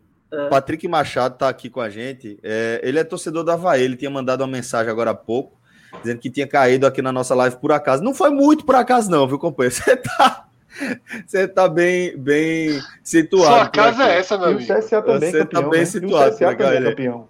Olha ele aí. Cai de paraquedas aqui. Jornal Isso. Nacional, meu amigo. Bonner, Bonner chamou o título do Havaí. E lá em Santa Isso, Catarina, isso. o Havaí. Mas aí, Patrick Machado dizendo, cai de paraquedas aqui, abraço para vocês, da maior torcida de Santa Catarina, Havaí. E não foi por acaso, não. Pode ter certeza que o algoritmo do YouTube mandou mandou a sugestão para a torcida certa. Mas seja bem-vindo e obrigado pela, pela interação aqui. É, como o Fred pontuou, ele trouxe essa notícia em cima da, da análise que, que, que Cauê ia fazendo. Detalhe que, que eu tinha esquecido, viu? De, eu, eu, não tinha lido a mensagem, que eu estou me dividindo aqui outras coisas, mas quando o Cauê começou, eu disse, cacete, hoje era final, né? Aí fui ver aqui. Tarde, foi tarde, 1 a 1 1 a 1 é, venceu, venceu a Chape, né? Isso. A Chape, João, a Chape meteram adesivo de Minardi nela ontem, se sentou a presença. eu não respeito. Meter... É, é, porque, é porque eu participei, porque eu respeito a Chape. Vê, o reforço que tu chamou. Fred jogou uma boia pra, pra tu aí. Foi foda. Fred jogou uma boia pra tu aí, mas tu metesse a faca na boia. Muito bem, parabéns. Por quê? Por quê, pô? Respeito, Porque ele jogou essa boia pra ver se tu concordava com ele, pô. Aí ah, tá. Não, não, pelo contrário, eu sabia que João não colo... eu sabia que João não jamais colocaria Agora. Chape, pelo contrário. Não, não, é porque João, João não é Chape, pô. É, João, é, esse, esse, é o slogan dele, respeita a Chape, incaível. Chape. É, eu falei isso várias. Foi três é, anos vindo isso, pô, até tempo, cair. Muito tempo. É. Desde, desde a primeira série B da Chape. Muito tempo, nem a Chape tem muito tempo, João, para tu querer jogar essa carta da torcida da Chape. Desde, a série, desde a série B da Chape, desde lá atrás, para a série B da Chape. É, é, maestro, agora, por favor, é, conclua a sua análise sobre o Náutico, que já temos aqui, pelo menos a maioria, certamente uma unanimidade, de que o Náutico vai sim fazer um campeonato, uma competição de disputa pelo acesso. Celso, é, Hélio dos Anjos, ele chegou na 22 rodada é, ele teve, na, na, na, de 2020, né? O Náutico tinha 31% de aproveitamento. Com Hélio, no período que ele, que ele competiu na segunda divisão, ele acabou tendo 47%, e que foi esse, esse aumento bem considerável, foi que acabou salvando o Náutico. Estava condenado ao rebaixamento ali. Era, era, era tava indo, tava cavalgando para ter, a terceira divisão, mas aí escapou e escapou em 16. Tu quer me dizer isso para é, mim? Para mim. que Com uma rodada de antecedência, com uma rodada de antecedência, foi lá no, contra, contra o Cruzeiro e BH já voltou na última rodada. Ou seja, o time que estava fadado a cair conseguiu escapar com uma rodada de antecedência. E agora, aquele, Náutico dele dos Anjos, é, ele, ele encaixou durante a competição, ele ficou um time muito seguro, manteve no Pernambucano, um calendário que mesmo o Náutico sendo campeão é ruim, que o Náutico, é óbvio que é ruim que o Náutico não tenha tido a Copa do Nordeste a Copa do Brasil, mas pelo menos sem isso ele conseguiu fazer o dele e ganhou o Pernambucano. Mas agora, começando essa segunda divisão, o trabalho completo, veja só, o Náutico é muito regular com o L dos Anjos. Porque, é, é, é, por que, que eu comecei dessa segunda, segundo recorte? Porque foi um rendimento bom dentro de um time. Ele não, teve, ele não participou da montagem do time, certo? Ele entrou e disse: ó, é isso aqui que tem que. Era o terceiro treinador é, é isso aqui que, que você tem, tem que trabalhar para escapar. Consegue escapar, começa a refazer as montagens, trabalhar jogadores, começa a ter volta Então, nesse momento, e a gente e a gente está gravando aqui depois de uma live excelente. Eu participei ali no, no chat. Não lembro minhas perguntas, não. É, mas aí, sem bronca. Tô brincando, nem mandei pergunta. Mas, a, a, mas foi muito legal e ficou muito claro que o grupo do Náutico está muito na mão. Tá? Isso, é, isso é muito importante. Inclusive, tanto é que a, a grande apreensão do dia foi a informação do, do, do contato da Arábia Saudita, porque tirando. Seria horrível ter, ter, algo desse tipo. Então, nesse momento, eu acho que é o Náutico é, muito, com, muito mais bem preparado. Agora, esse, né, essa semana está sendo muito boa, porque nessa semana também a gente gravou, João, Pode dos Balanços, a gente falou o seguinte: o orçamento do Náutico ele tem que estar tá errado. Porque se, aquele orçamento do Náutico deixa tudo muito difícil. Pô. O Náutico colocou um orçamento para essa temporada de 12 milhões e 200 mil reais. Mas é, é como o João falou, é o orçamento de sandália franciscana ali, porque não conta nada, nada, nada, nada. Se chegar, tipo, não tem venda de jogador. Se, botar, se, se vender um jogador, acrescenta. Se o quadro só é, subir, acrescenta. Mas a folha do Náutico, o elenco do Náutico não parece ser de um clube que tenha essa receita. Então, ali, ali meio que tem um cenário que não é tão fiel. Porque com 12, eu acho inviável um, um, clube de orçamento anual de 12 milhões buscar um acesso na primeira divisão. Se alguém conseguiu aí. O Cuiabá, o Cuiabá, o Cuiabá no passado teve 23 milhões. Só para a turma ter noção do que, que 12 não é nada. 12 é menos do que o Santa Cruz teve na Série C. Então, esse orçamento do Náutico, que é um orçamento que o Náutico divulgou, eu considero inviável a longo prazo, que é um campeonato enorme de 38 rodadas, eu considero inviável para o acesso. Porém, a folha do Náutico, o elenco do Náutico, a forma como a gente acompanha, não bate com o orçamento. É, é, um, é um elenco que é de um orçamento mais robusto. Então, considerando esse segundo ponto, eu acho que o Náutico entra, entra com, entre condições, ou seja, estou deixando um pouco o orçamento como muito franciscano ali, ou seja, acho que é maior do que aquilo, para bater de frente, para disputar o acesso. Não é subir. Eu acho que esse campeonato, a gente já falou N vezes, que, esse, que essa é a segunda divisão mais difícil da história. Pela, é só olhar a lista de times que, que a gente vai falar aqui. Nunca teve nunca, é, tantos campeões brasileiros na disputa, tanto peso pesado na disputa. Mas disputar o acesso, eu acho que esse é o objetivo Náutico. Não era. Em 2020, quando o Náutico entrou com esse objetivo, que foi até uma coisa que a gente conversei com o João, não fazia o menor sentido o Náutico de 2020, depois que você olha como estava o clube, o clube teve 4 milhões de déficit, uma broca do nada, aquele clube não, de forma racional, não era para ter disputado o acesso, mas era o discurso. Dessa vez, eu acho que esse discurso é bem mais é, fiel a essa realidade. Fred, é, para a gente amarrar aqui a unanimidade. Timba aí no lugar certo, né, Fred? Não era não, viu, Celso? Não era não. Eu cheguei a apostar que o Náutico... Cheguei a achar até correto que o Náutico fizesse uma projeção para esse ano de permanência. Pela quantidade de pesos pesados, clubes com capacidade de investimento muito maiores, o Náutico né, investiu pouquíssimo de 20 para 21, apostou na manutenção do time e o time deu um resultado bom. O trabalho de Hélio andou, né, evoluiu, andou para frente. E isso faz com que o Náutico, sim, passe a integrar esse grupo, mas não só por conta do Náutico, tá? porque, ao mesmo tempo, a gente viu alguns desses que são gigantes dentro de uma Série B não progredirem. Né? O Curitiba né, faz uma temporada muito ruim, o Goiás uma temporada horrível, começou a contratar agora é, jogadores de um peso até maior. O Botafogo, horroroso. Tá? Então você tem aí é, clubes que a gente imaginava à frente do Náutico que já largam atrás do Náutico. Então já tem uma mudança. Aí, Fred, do Náutico ainda assim. Eu, eu, concordo com o que você está falando, mas tem um ponto só. Eu vou botar outra. Eu tenho um asterisco inicial, vou botar o segundo. Meu amigo, é muito Náutico, trabalho. É muita pipocada. É, não, é muito pô, trabalho, eu, viu? Não, eu vou falar, vocês, você não sabe nem o que eu vou falar? Deixa eu falar, vocês concordam ou não? Se é asterisco, a turma já começa discordando. Segundo Exatamente. O Náutico ah. é um clube que ele não foi testado fora de Pernambuco. Um time de. Assim, ele, ele teve um adversário, que foi o Sport, em uma divisão acima. Em Pernambuco, todos os adversários que ele enfrentou são divisões abaixo. Santa Cruz num ano caótico, né? E, os, e teve esporte, foi muito bem contra o esporte. No esporte Serra Humana ainda foi muito bem. Foi muito bem nos, nos dois jogos finais. Mas o Náutico ainda não foi devidamente, na minha avaliação, testado. Ele não foi testado contra um, um time do um, um, nível dele. Sabe, um, o, o jogo do CSA, o CSA é campeão alagoano, disputou a Copa do Nordeste. Ok. Aí eu acho que, eu acho que falta o Náutico um teste. Uma visão fora de Pernambuco. E a gente costuma dizer, de forma correta que o estadual não é parâmetro, o Pernambucano não é parâmetro. Mas não é parâmetro. parte desse time, João, jogou a Série B, parte desse time foi testado, sim. Mas sim, A- a- não precisa colocar os 11 jogadores testados. A, es- a- testados. a espinha dorsal desse time foi testada. E vê que o evoluiu, né? time. E vê que jogadores estavam evoluiu. na Série B, pô. Para mim, bom, pra, é, é, acho que tá no direito de colocar os asteriscos dele aí. Discordo desse asterisco. Acho que é sim um time testado.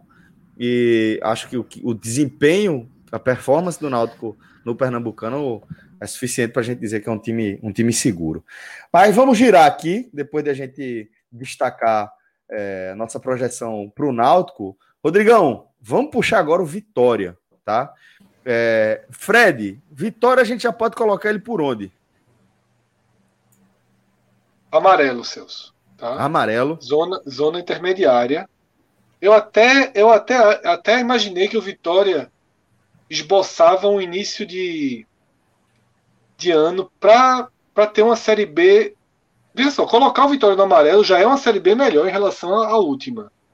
Mas, eu, o, ao contrário do Náutico, que demonstrou desenvolvimento, o Vitória não demonstrou desenvolvimento. Tá? Conseguiu alguma competitividade na Copa do Nordeste, segue na Copa do Brasil, conseguiu missões básicas, foi semifinalista da Copa do Nordeste, mas dentro do próprio Campeonato Baiano, usando seus titulares para tentar uma classificação, tinha vários jogos atrasados, ficou pelo meio do caminho, tá? Então, me surpreenderá, tá, se o Vitória demonstrar uma força para brigar em cima. Eu considero que o Vitória larga na zona de Marola. Né? Não sei se teremos maioria, mas eu parto colocando Vitória na Marola. Rodolfo já está a postos aqui, pelo visto, para dar uma opinião, então fica à vontade, Rodolfo. Eu concordo, Fred. Eu acho que deve existir uma linha, uma linha tênue aí entre a Marola e os dois extremos, né? É, uma, é muito mais próximo da zona vermelha pelos pontos que você elencou, mas assim o histórico do Vitória, isso aí é um, um apego muito mais místico, digamos assim, do que racional. Né? Mas o histórico do Vitória, né, um, um time com vários acessos que várias vezes conseguiu brigar, ele torna assim o plausível que o Vitória consiga, né, considerando o tempo que teve para treinar, considerando a capacidade de investimento, né, ainda que não, não seja a mesma de outros anos, possui, de conseguir emplacar uma campanha de briga por acesso. Mas eu acho que é, você falou que a campanha do ano passado, que a Marola já é superior à campanha do ano passado, não só do ano passado, como a do ano retrasado também. Né? O Vitória vem de duas temporadas é, nessa briga contra a queda. É, eu, eu, eu, eu, tinha expectativa, porque assim, o 2019 foi caótico, né? O 2019 foi assim, de troca de técnicos constante e perfis completamente distintos. Uh, eu esperava que em 2020 houvesse uma, uma, margem de segurança mais elevada e não houve. Não houve, e aí esse começo de 2021 é extremamente é, questionável. Então eu acho que a Marola ela é adequada, mas há uma linha que é muito mais tênue para a parte vermelha, né, mas com alguma possibilidade de uma oscilação positiva para a zona verde, digamos assim. Alguém discorda dessa posição do, do Vitória e talvez até mais especificamente é, dessa, dessa, desse aprofundamento que Rodolfo deu em relação à expectativa que ele tem para o Vitória? Ou vocês concordam? Paulo Carneiro que... tá vendo, viu, Cássio? Paulo Carneiro tá na live. Paulo Carneiro tá na live. Uma, um ponto que eu ia falar. Fala, João. Posso falar não, ou o João vai? Não, o que eu ia falar rapidinho é justamente sobre o balanço, porque é, pelos números né, do, do Vitória, uma coisa que chama atenção, por exemplo, é que Vitória, no ano passado, ele teve um. um financeiramente foi bem, terminou no, no superávit e tal. Então, eu acho que o Vitória é um time que tem. É, que começou. Até eu gostei do início do Vitória, um Vitória é, reformulando, dando chance para muita, muita conta dos jogadores, mas o, o, pessoal da base deu conta, né? o Rodrigo. Mas depois, de fato, ele caiu de rendimento, não se classificou nem para a fase final do Baiano, vai ter que disputar uma pré-Nordestão, né, pela primeira vez. É, e assim, é, vai disputar um pré-Nordestão. É, e, mas, mas, tem um poder de investimento. Se, se os, os valores né, forem a média de, de, ano passado terminou no, no, no, saldo positivo, eu acho que o Vitória é um, um clube que tem um poder de investimento que pode é, vir aí bem no mercado reforçar seu elenco. Agora, para início, tudo aqui é um início, para início eu colocaria na Marola mesmo. Veja só, é, esse é o terceiro ano da, da segunda divisão do, do Vitória. É, Celso, lá no começo, quando eu falei aquilo é, de ser inédito, eu acho que o Vitória, eu acho eu acho que o Vitória igualou, porque o Vitória ele joga a segunda divisão 2005, cai, joga a terceira divisão 2006 e volta para a segunda divisão é, em 2007, ou seja, foram três anos ali. Então, acho que é, quando eu falei neto, era igualando. Na verdade, nunca ficou quatro, ele igualou aquele cenário. É, e o Vitória, nesses três anos agora, em, no, em 2019 e 2020, o Vitória teve as maiores receitas, é um fato. Foi até essa questão que o Fred falou, é, brincando, porque o presidente Paulo Carneiro é, ficou de apresentar o balanço do Vitória no dia 27, né, no dia seguinte dessa gravação. O 27 de maio, o, o, os balanços deveriam ter sido divulgados desde 30 de abril. E ele, ele falou, assim sobre que o número e da forma como escreveu o post deixava como iludindo um pouco o torcedor, porque as receitas não estavam todas disponíveis. Ele teve esses problemas. Aí eu só respondi dizendo que eu não falei isso, que eu não toquei no ponto se as receitas estavam ou não estavam disponíveis, eu simplesmente falei em relação à receita total do clube, como em todos os outros clubes. Aí eu respondi assim: todos os clubes têm problemas. Se o Vitória é, teve receita retida, pô, o Sport teve 16 milhões da Globo também. Isso aí, o, o Santa Cruz jogou a primeira divisão em 2016 com a cota da televisão sendo bloqueada o primeiro turno inteiro. Então, assim, é, é claro que ele, ele tá, que o presidente Vitória fala pelo Vitória, mas os problemas do Vitória, os problemas do Vitória são os problemas são do, do Vitória, os outros também têm problemas. O fato, que eu, o comparativo que eu fiz foi sobre a receita total. E aí é um fato, está nos balancetes do clube. É, o, o, Vitória ainda não apresentou o balanço, mas como a gente fez no, balanço completo, né? Mas como a gente fez no, no, no podcast do, desse cenário, o Vitória publicou os balancetes, que são extratos mensais. Aí, com a ajuda de Ilo Gregório, que é contador, vendo esses 12 balancetes, deu para chegar ao número do Vitória. E deu 49 milhões de reais. E levantando dos outros clubes a receita total, não interessa. O Cruzeiro cheio de problemas. O Cruzeiro teve 123 milhões. Eu não faço a menor ideia se o Cruzeiro teve 123 milhões ativos ao longo do ano. De repente, deve ter tido muito, muito dinheiro retido também. Então, esse, esse é o meu ponto. O fato é que a receita total declarada do Vitória foi a segunda maior. Em 2019, no Brasileiro de 2019, foi a maior da Série B com 53 milhões, e em 2020, com 49 milhões, foi a segunda maior, só atrás do Cruzeiro, onde todo mundo sabia que seria ficaria atrás do Cruzeiro. Então, pô, é, não é irrelevante isso. Assim, me desculpe, não é irrelevante. O Vitória jogou dois anos na segunda divisão, estando entre as maiores receitas, com problemas, como o presidente já, já falou, com problemas de fluxo de caixa, com, não, nem todo o dinheiro estava disponível. Beleza, é verdade, mas eu acho, que outros clubes tiveram. Mas o Vitória pode ter tido esse problema, mas dentro de um, de um cenário onde ele tinha muito mais dinheiro. É um fato. Tanto é que tinha mais dinheiro que o Vitória, é, o futebol do Vitória de 2020 foi 31 milhões de reais. O do Náutico foi 13. Ou seja, o Náutico não teve os problemas de bloqueio que o Vitória teve, mas mesmo com os problemas do Náutico, o Náutico ficou lá 13 milhões. O Vitória teve 30. É um fato. Foi 35 milhões em 2019 e 31 milhões, 30, 31 milhões em 2020. É muito, é muito acima da média da, da segunda divisão. Assim, é só um fato. É só, é, é, eu, não entro, eu não entrei no mérito, até porque os balancetes eles nem permitem isso. Os balancetes eles simplesmente trazem os números brutos, que são a receita total, o passivo. Eu não, eu não faço a menor ideia de quanto Vitória teve de bilheteria, de venda de jogador. Você só sabe que as informações que falaram ao longo dos anos, como a venda de Lucas Ribeiro, de Diego Rosa, enfim. Mas você, o balancete não traz isso. Então, nessa questão, o Vitória ele foi um fiasco. Ele ficou em 12 lugar em 2019 e 14 em 2020. E, e para esse ano, é como o Fred falou, a semifinal da Copa do Nordeste não mudou o rumo do Vitória. O Vitória não parece que está chegando, ele tem condições justamente por esse cenário. Por que, é que, a gente, por que, é que o Vitória está na marola, mas por que, é que o Vitória, se, se em algum momento ele disputar o acesso, não vai ser surpreendente? Justamente porque ele continua sendo um dos clubes de maior receita da segunda divisão. Só que agora ele, não, é, ele vai descer. Faz muita ficar, diferença, mas faz muita ele diferença. Vai ficar atrás do Cruzeiro novamente, vai ficar do Vasco e vai ficar atrás do Botafogo. Possivelmente do Coritiba também. O Coritiba é um clube que, sobretudo porque estava vindo da primeira divisão. Mas, ou seja, ele, ele seria o quinto.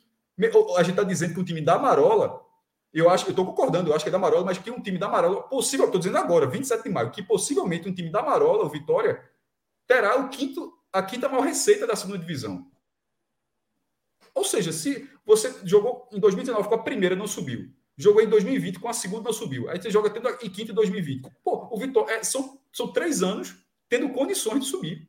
Então, é, é, e, o, e o Náutico, se conseguir subir, tendo a receita que a gente acabou de falar, que é mínima, assim, é, o Vitória, o amarelo do Vitória, é, é, mais pelo momento técnico da equipe mesmo.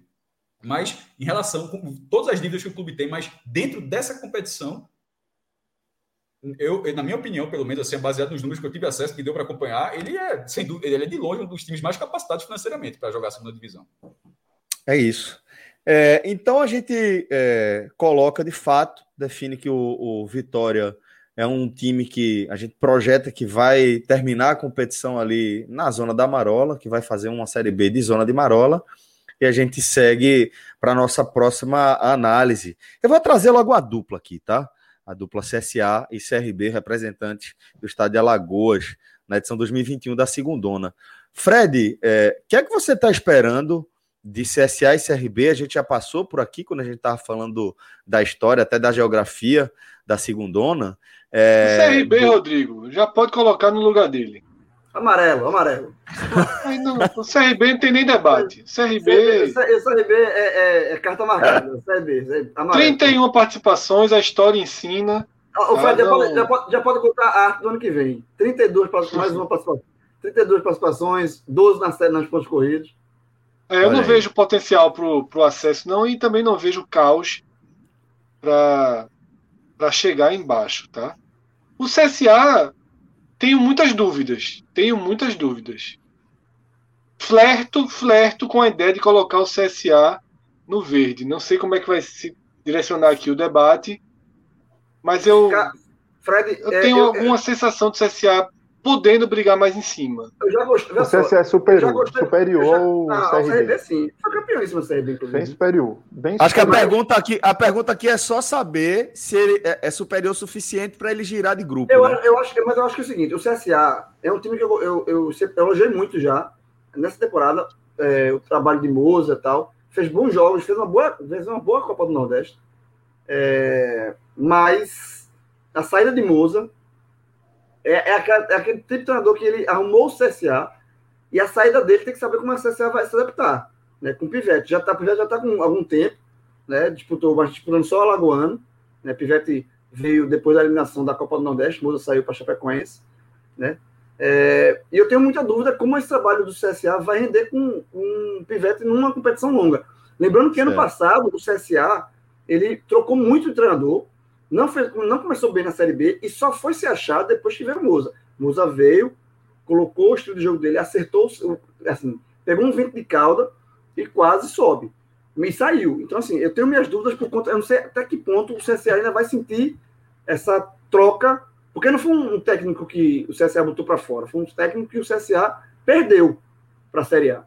Então, eu tenho minhas dúvidas, eu, mas é, é, já, para mim, há um mês atrás, eu colocaria no verde sem pestanejar.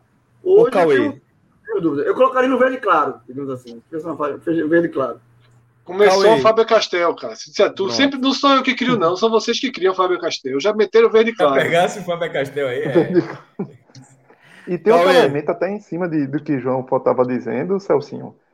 Porque o, o CSA tem que saber se, se, o CSA tem um certo poder de, bar, de segurar elenco, porque a Série B chega um momento da competição que a A começa a enxergar a Série B como reforço, né? Então, quem não tem condições de segurar jogador na B, e que muitas vezes é, muito, é, é super difícil isso, você deixa de ser um time competitivo para, do nada, começar a sangrar. E o CSA hoje tem um, tem um centroavante para uma Série B que vem se mostrando bastante diferenciado, Della Torre. Só que é um cara que tem um certo mercado internacional em, em mercados periféricos, mas tem. E é um cara que pode ser pensado para uma Minardi da B, da A, desculpa, por exemplo. E aí, um Della Torre sair, talvez que talvez desmanche hoje boa parte do que a gente enxerga o próprio CSA. Eu vou na, na, numa linha bem parecida com, com a de Cauê, que os argumentos que eu ia trazer eram muito mais pautados em o CSA ter pilares necessários para um, um, time que iria por acesso. Né? Tem um artilheiro, tem um cara que está é, não vivendo um bom momento, mas vivendo o grande momento da sua carreira. Né? Della Torre nunca foi um jogador com história de fazer gols e se encontrou dessa forma no CSA.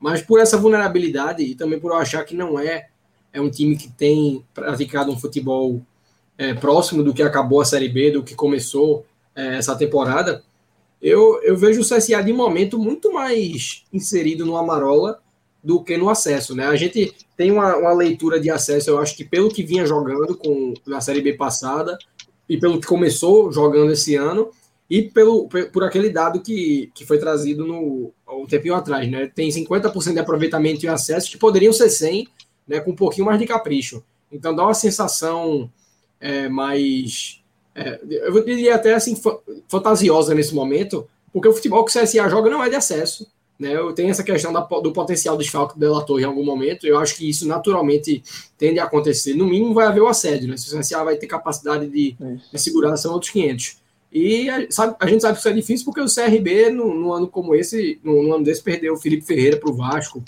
É, no ano passado perdeu o Léo Gamalho. É um, um, não é um estádio que tem um protecionismo muito grande. Então, eu acho que essa tendência de assédio vai se concretizar. E caso o CSA perca essa referência, é, ter, teria que ter uma, um, uma adequação tão grande quanto a, a, que aconteceu no ano passado, né, que foi, como o João falou, bem aleatória. Né, o CSA tentou Argel, Argel ficou três jogos, é, veio o, o Moza e ele foi buscar reforço Sim, no ABC. Eduardo Batista, né? Eduardo Batista passou também. Teve, isso, teve Eduardo.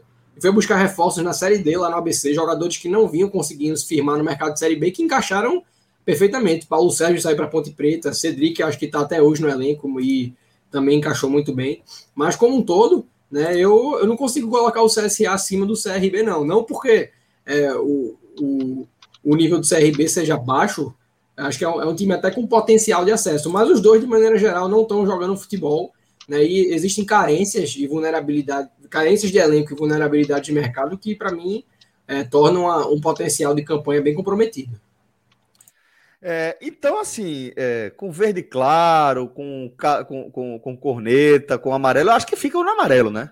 A, a conclusão que a gente está chegando é essa: o CSA também vai integrar ali a faixa do, dos times que ô, vão Rodrigo, a zona volta, da Marola, volta, né? Volta o CSA na Marola, mas um pouquinho mais para cima.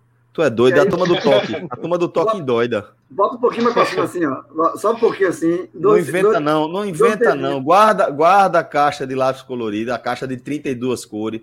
Vamos trabalhar com essas três, só com semáforo. Tá, pra não... É o melhor dos amarelos até aqui, viu? É. É, é. O melhor dos amarelos. Silvio, Silvio, uh, Rodrigo Dona de Silvio Santos aqui, ó. Jogando um jiriquiti aqui. Subliminar, né? Subliminar. irmão. É. é Jequiti, pô. Jequiti, ah, Jequiti. Jequiti. Jequiti, eu acho que é a rua. Era, é. é o Jiriquiti é nome de rua. Jiriquiti é nome é de rua. Longe. Rua Jiriquiti. Avenida não, né? Avenida não, não né? É nome de rua. Longe. E é longe, como você falou. Tu mora onde, velho? Eu moro na rua Jiriquiti. Meu irmão, é longe.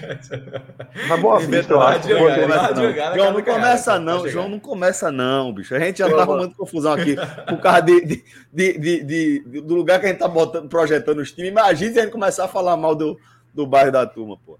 É, vamos lá. Do nem existe, pô. vamos pro Dragão. Vamos falar aqui é, do Confiança. É, porque eu gosto mais do que é. Eu gosto da expressão proletário, time proletário. Time proletário. E vai ter que trabalhar, viu? Confiança em Sampaio, confiança em Sampaio para mim, tá? Vermelho, Tanto confiança vermelho. quanto Sampaio já são no vermelho. Vermelho. O seu confiança, é confiança muito. Confiança muito. Rodrigão, já bota aí, então. Sampaio já manda, mais. já Sampaio manda dupla para aí. Os dois, os dois, assim. O, o Confiança fez um, um trabalho um, na temporada. Tá fazendo uma temporada muito, muito, muito ruim. Foi eliminado na primeira fase da Copa do Brasil, eliminado na primeira fase da Copa do Nordeste. Era favorito absoluto no campeonato, o Sergipano, né? Assim, foi eliminado pelo Sergipe, time que tem muita atração no estado, mas hoje é Série D não chegou nem na final do estadual. Então, o, o trabalho do. Tu é, nunca Bruninho, viu isso, né, João? Bruno, não, é, não, Bruninho, que era o principal do estado. Bruninho, mas assim, mas tem pouco poder de, barganha, cara. Assim, é um time que tem. Ah, ah, Bruninho, que era o principal é, é, a fonte do principal jogador do confiança. É, o Atlético pediu a, o retorno dele. Então, assim, é, eu acho o confiança muito fraco, de fato, assim, muito, muito, uma temporada muito ruim de confiança. E detalhe, o confiança briga de fato para se manter. É, é, um, é um, algo do clube. Isso, é, eu já fiz algumas entrevistas com o Daniel Paulista, né, que saiu, foi pro, tá hoje no Guarani, mas foi técnico de confiança ano passado, começou essa temporada, que era isso. O confiança ele quer ficar se mantendo na Série B, mas aos poucos se estruturando. É um clube que é, voltou ano passado a Série B, depois de muito tempo na Série C, D, divisão abaixo. Confiança quer virar o CRB, o Confiança quer virar o CRB. É, é um clube, é um clube que ainda, ainda falta muito, tem muito, há muito, já melhorou muito, mas tem muito caminho pela frente para se estruturar.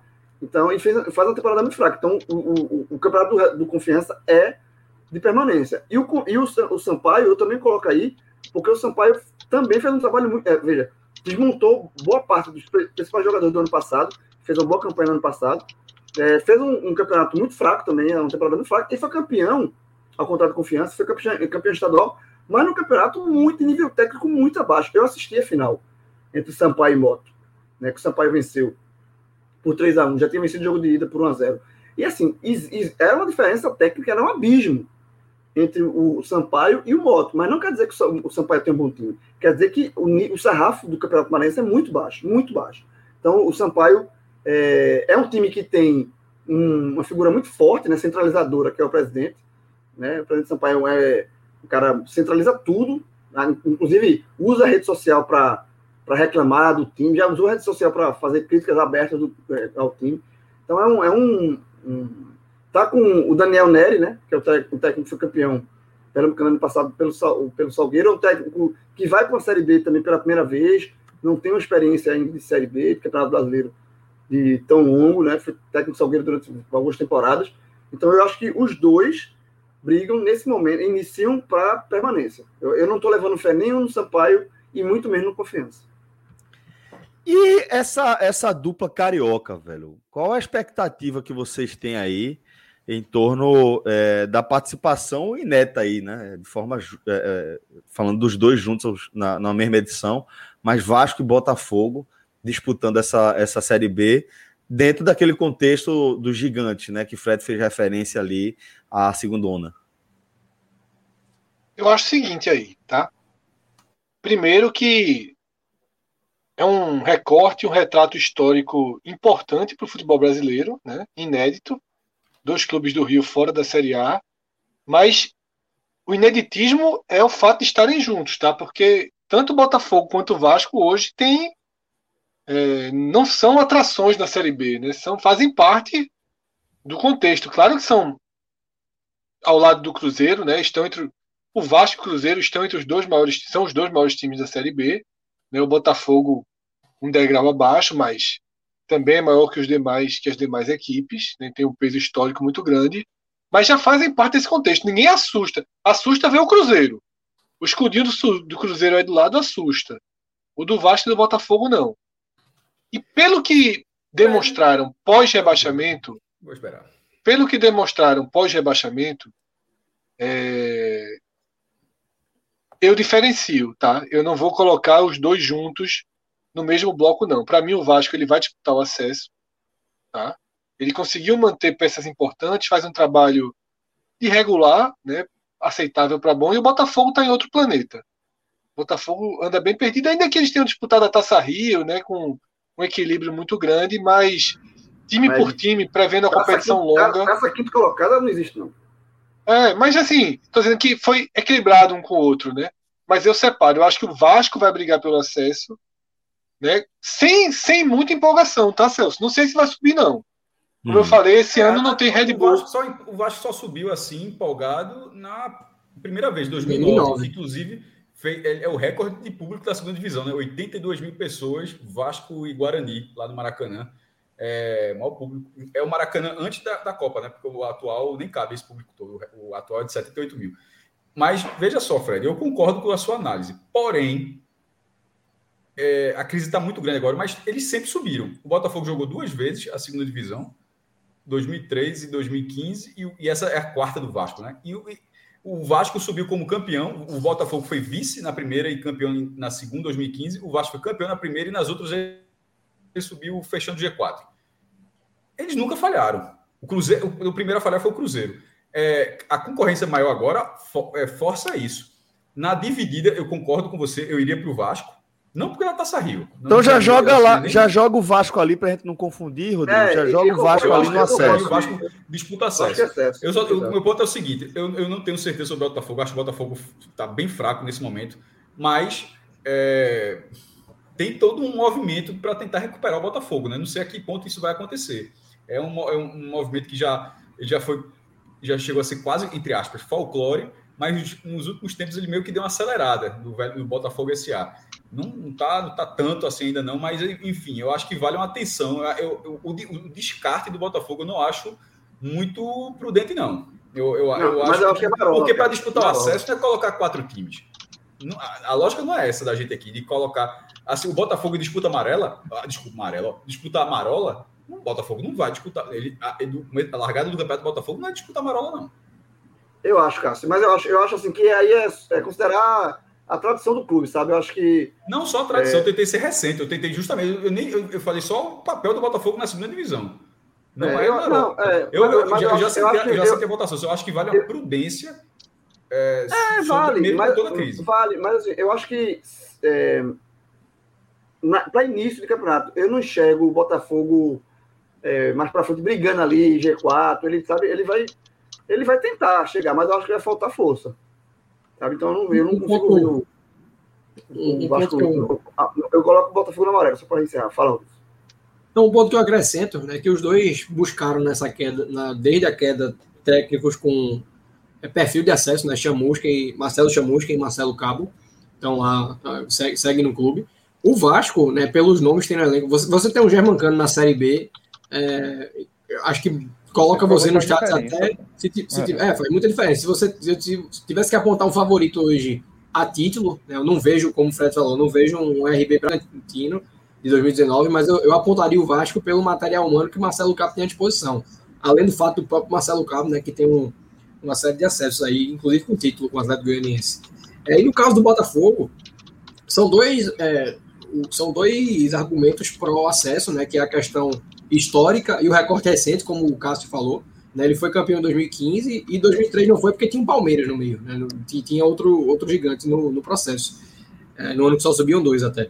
Mas quando você olha no trabalho de campo, eu acho um time muito é, assim carente de peças decisivas. Está tá buscando reforçar, né? Tá, o negócio está praticamente fechado com o Rafael Moura para ser o centroavante, que eu acho que é um cara que também faz a diferença num, num, numa Série B mas é um time ainda muito parco.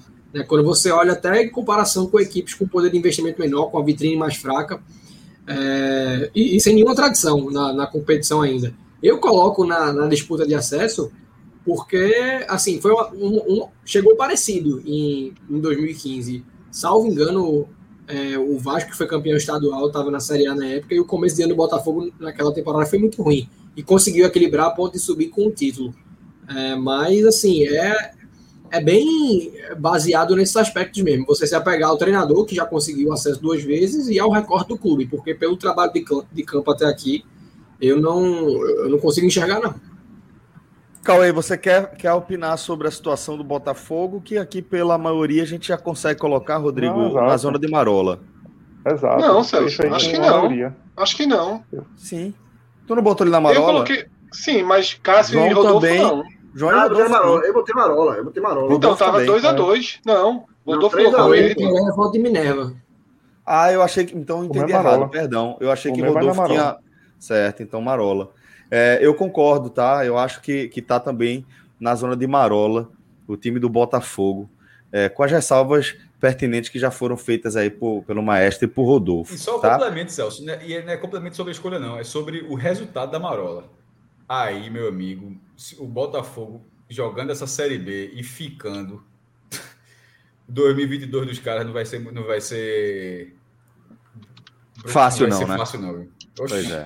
Pois porque é. É, a, a cota diminui completamente. A, a, o, abra, o abraço do primeiro ano é, é até sócio não é nem de torcida arquibancada, porque os portões estão fechados, mas assim, de sócio torcedor, de compra de pacote e tal, o primeiro ano costuma existir, mas o segundo ano e, e, nesse caso, então, assim, o Botafogo está num all-in gigantesco nessa situação, porque o não, o não acesso eu acho que vira um problemão. E o Botafogo é uma degradação já que vem de anos, né? Assim, Isso. Você que acompanha números aí, não é uma coisa de ah, caiu porque fez uma temporada ruim, que nem o Inter. Deu um erro lá e acabou. Foi um desastre naquele ano e pronto. Não, o Botafogo vem num cenário degradante de anos e anos e anos dívidas gigantescas, ao ponto de, de ter que transformar um clube empresa para limpar tudo. Então é muito difícil. O cenário do Botafogo é muito difícil. Por isso que eu estou no amarelo, porque eu acho que a draga do Botafogo é conjuntural e termina rebatendo em campo. Então, esse é o gancho perfeito para a gente falar do Cruzeiro agora, né? O Cruzeiro, que, como o Cássio falou, dos gigantes aí do futebol nacional, é o primeiro a ser rebaixado e não conseguir fazer o, o bate e volta, né? É, vai encarar o segundo ano da Série B. E aí, Fred, já com o que Cássio falou em relação ao Botafogo, e assim como o Cauê complementou também, é um clube que vive um espiral e que está tendo muita dificuldade para remar contra essa correnteza aí, né? Sem dúvida, Celso, sem dúvida. Mas em 2020, os seis pontos perdidos inviabilizaram muito a campanha. Né? Não seria uma campanha de acesso, mas se não tivesse tido a punição, talvez a gente visse uma, uma mobilização maior e até resultados maiores. O, os seis pontos deixaram o Cruzeiro né, com iminência até de terceira divisão. Quando teve um futebol que não era um futebol para correr risco de terceira, era um futebol para quem sabe até pensar no acesso. Então, nesse caso do Cruzeiro, eu acho que faz um 2021 mediano, mas o suficiente para ganhar força, está mais acostumado com a segunda divisão. E eu coloco o Cruzeiro como um clube que disputa acesso. Eu ainda não não perco. Está fazendo um o... trabalho diferente. É, é, é mais Série passado, B, né? Mais, é, mais Série B, um trabalho mais pé no chão, sabe? Sem aquela loucura. Mas assim, pé no chão, mas é um pé no chão alto, né? Com, com comparativo do que são aí os outros, os outros clubes da Série B. Então, eu acho que o, Cruzeiro ele está indo para essa Série B, mas preparado para a Série B. Ano passado ainda foi aquele afã de El Cruzeiro, é, sabe? É, trouxe o Filipão na reta final, ainda foi muito pelo nome. Agora tem um nome, continua tendo, é inegável, um clube é, gigantesco, mas contra, não, não vai subir, não quer subir só pelo nome, ele está fazendo um trabalho de estruturação, calmo, com pé no chão. Eu acho que eu coloco o Cruzeiro no verde, sim. E aí tem a questão de, que Fred colocou, que não tem a questão dos seis pontos. É muito ruim você largar com seis pontos a menos. Você larga dos boxes. Assim, e por, por, mais que o Cruzeiro seja o Cruzeiro, é muito. Você tá lá, sempre tá, você começar a competição já atrás dos adversários é chato. Você perde, e o Cruzeiro começou ano passado vencendo três jogos seguidos, né? depois que, que desandou. Mas eu acho que pelo trabalho, pela mudança de perfil da gestão do Cruzeiro e de planejamento para a Série B, eu, eu coloco o Cruzeiro como candidato ao acesso. E esse ano eu acho que é um candidato forte ao acesso. Até em cima é, disso, Celcinho. Sim, é, sim, por favor. Complementar, João. Você vê que o Cruzeiro, por mais que não tenha chegado na final do Campeonato Mineiro, não saiu remontando. Você não viu vassourada no Cruzeiro, você não viu o Cruzeiro contratando 10 jogadores, não viram que é o, é o ano, é a temporada. E tinha que, claro, utilizar o Campeonato Mineiro ali como laboratório. Se chegasse na final e fosse campeão, excelente. Mas o objetivo principal é outro. Era formar um time, preparar o time para chegar na Série B competitivo para tentar subir. Virar essa página. Até porque, então, cara, seria muito contraproducente, né? Só fechar rápido essa questão da vassourada. É um time que, só pro ataque, tem Marcelo Moreno, Rafael Sobes, William Potker, o Ayrton, que foi muito bem no ano passado, chegou o Bissoli, que estava no Atlético Paranaense. Então, assim, eu acho que, obviamente, está no patamar de acesso por tudo que se falou. E não, seria, não faria o menor sentido o Cruzeiro é, tentar remontar o elenco às pressas, porque o, a, a, meta do clube nesse momento, de fato, é sair da, da Série B para voltar na Série A e, buscar, e, e, iniciar a reestruturação. Né? Isso aqui, o que o Cruzeiro está fazendo é a base de uma coisa que ainda vai começar. Beleza, então vamos colocar o Cruzeiro aí é, ao lado de Náutico e Vasco, como os times que até aqui a gente está é, colocando como, como os que vão fazer um, uma Série B de disputa de acesso, tá? Vamos agora analisar os outros dois rebaixados da edição 2020 da Série A, falando aí de Curitiba e Goiás. Onde a gente posiciona o, o Coxa e o Bugre, hein? Ano ruim dos dois, tá? Ano bem ruim dos dois mais capacidade de investimento para brigar pelo acesso. Então aqui eu estou deixando muito de lado, tá? Muito de lado a, o futebol jogado nessa temporada, que não se deve deixar de lado, mas eu estou fazendo a concessão, deixando de lado. E até porque a gente começa a ver a movimentação do mercado mesmo. O Goiás trouxe né, artilheiros aí de campeonatos estaduais, começa a ter uma, uma, uma busca ao mercado mais forte. Eu acho que eles largam numa situação muito próxima do CSA, né, que foi o que quando tentamos aí criar o verde claro, né, uma espécie de, de Fábio Castel aí. Mas eu, eu acredito né, que são dois clubes que não, não vivem o caos que o Botafogo vive, tá? já são mais acostumados com a Série B, conhecem os caminhos e acredito que, que devem ser colocados no ponto de partida de disputar o acesso. Tá? Eu não acho que são coadjuvantes, não. Eu acho que ainda, ainda tem um, um, um lastrozinho de favoritos. Eu, eu, eu, coloco uma diferença entre os dois. É, é, de fato, o ano do Curitiba é muito ruim.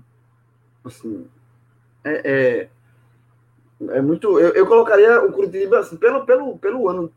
Eu vejo, ele não conseguiu se classificar para as quartas do Paranaense.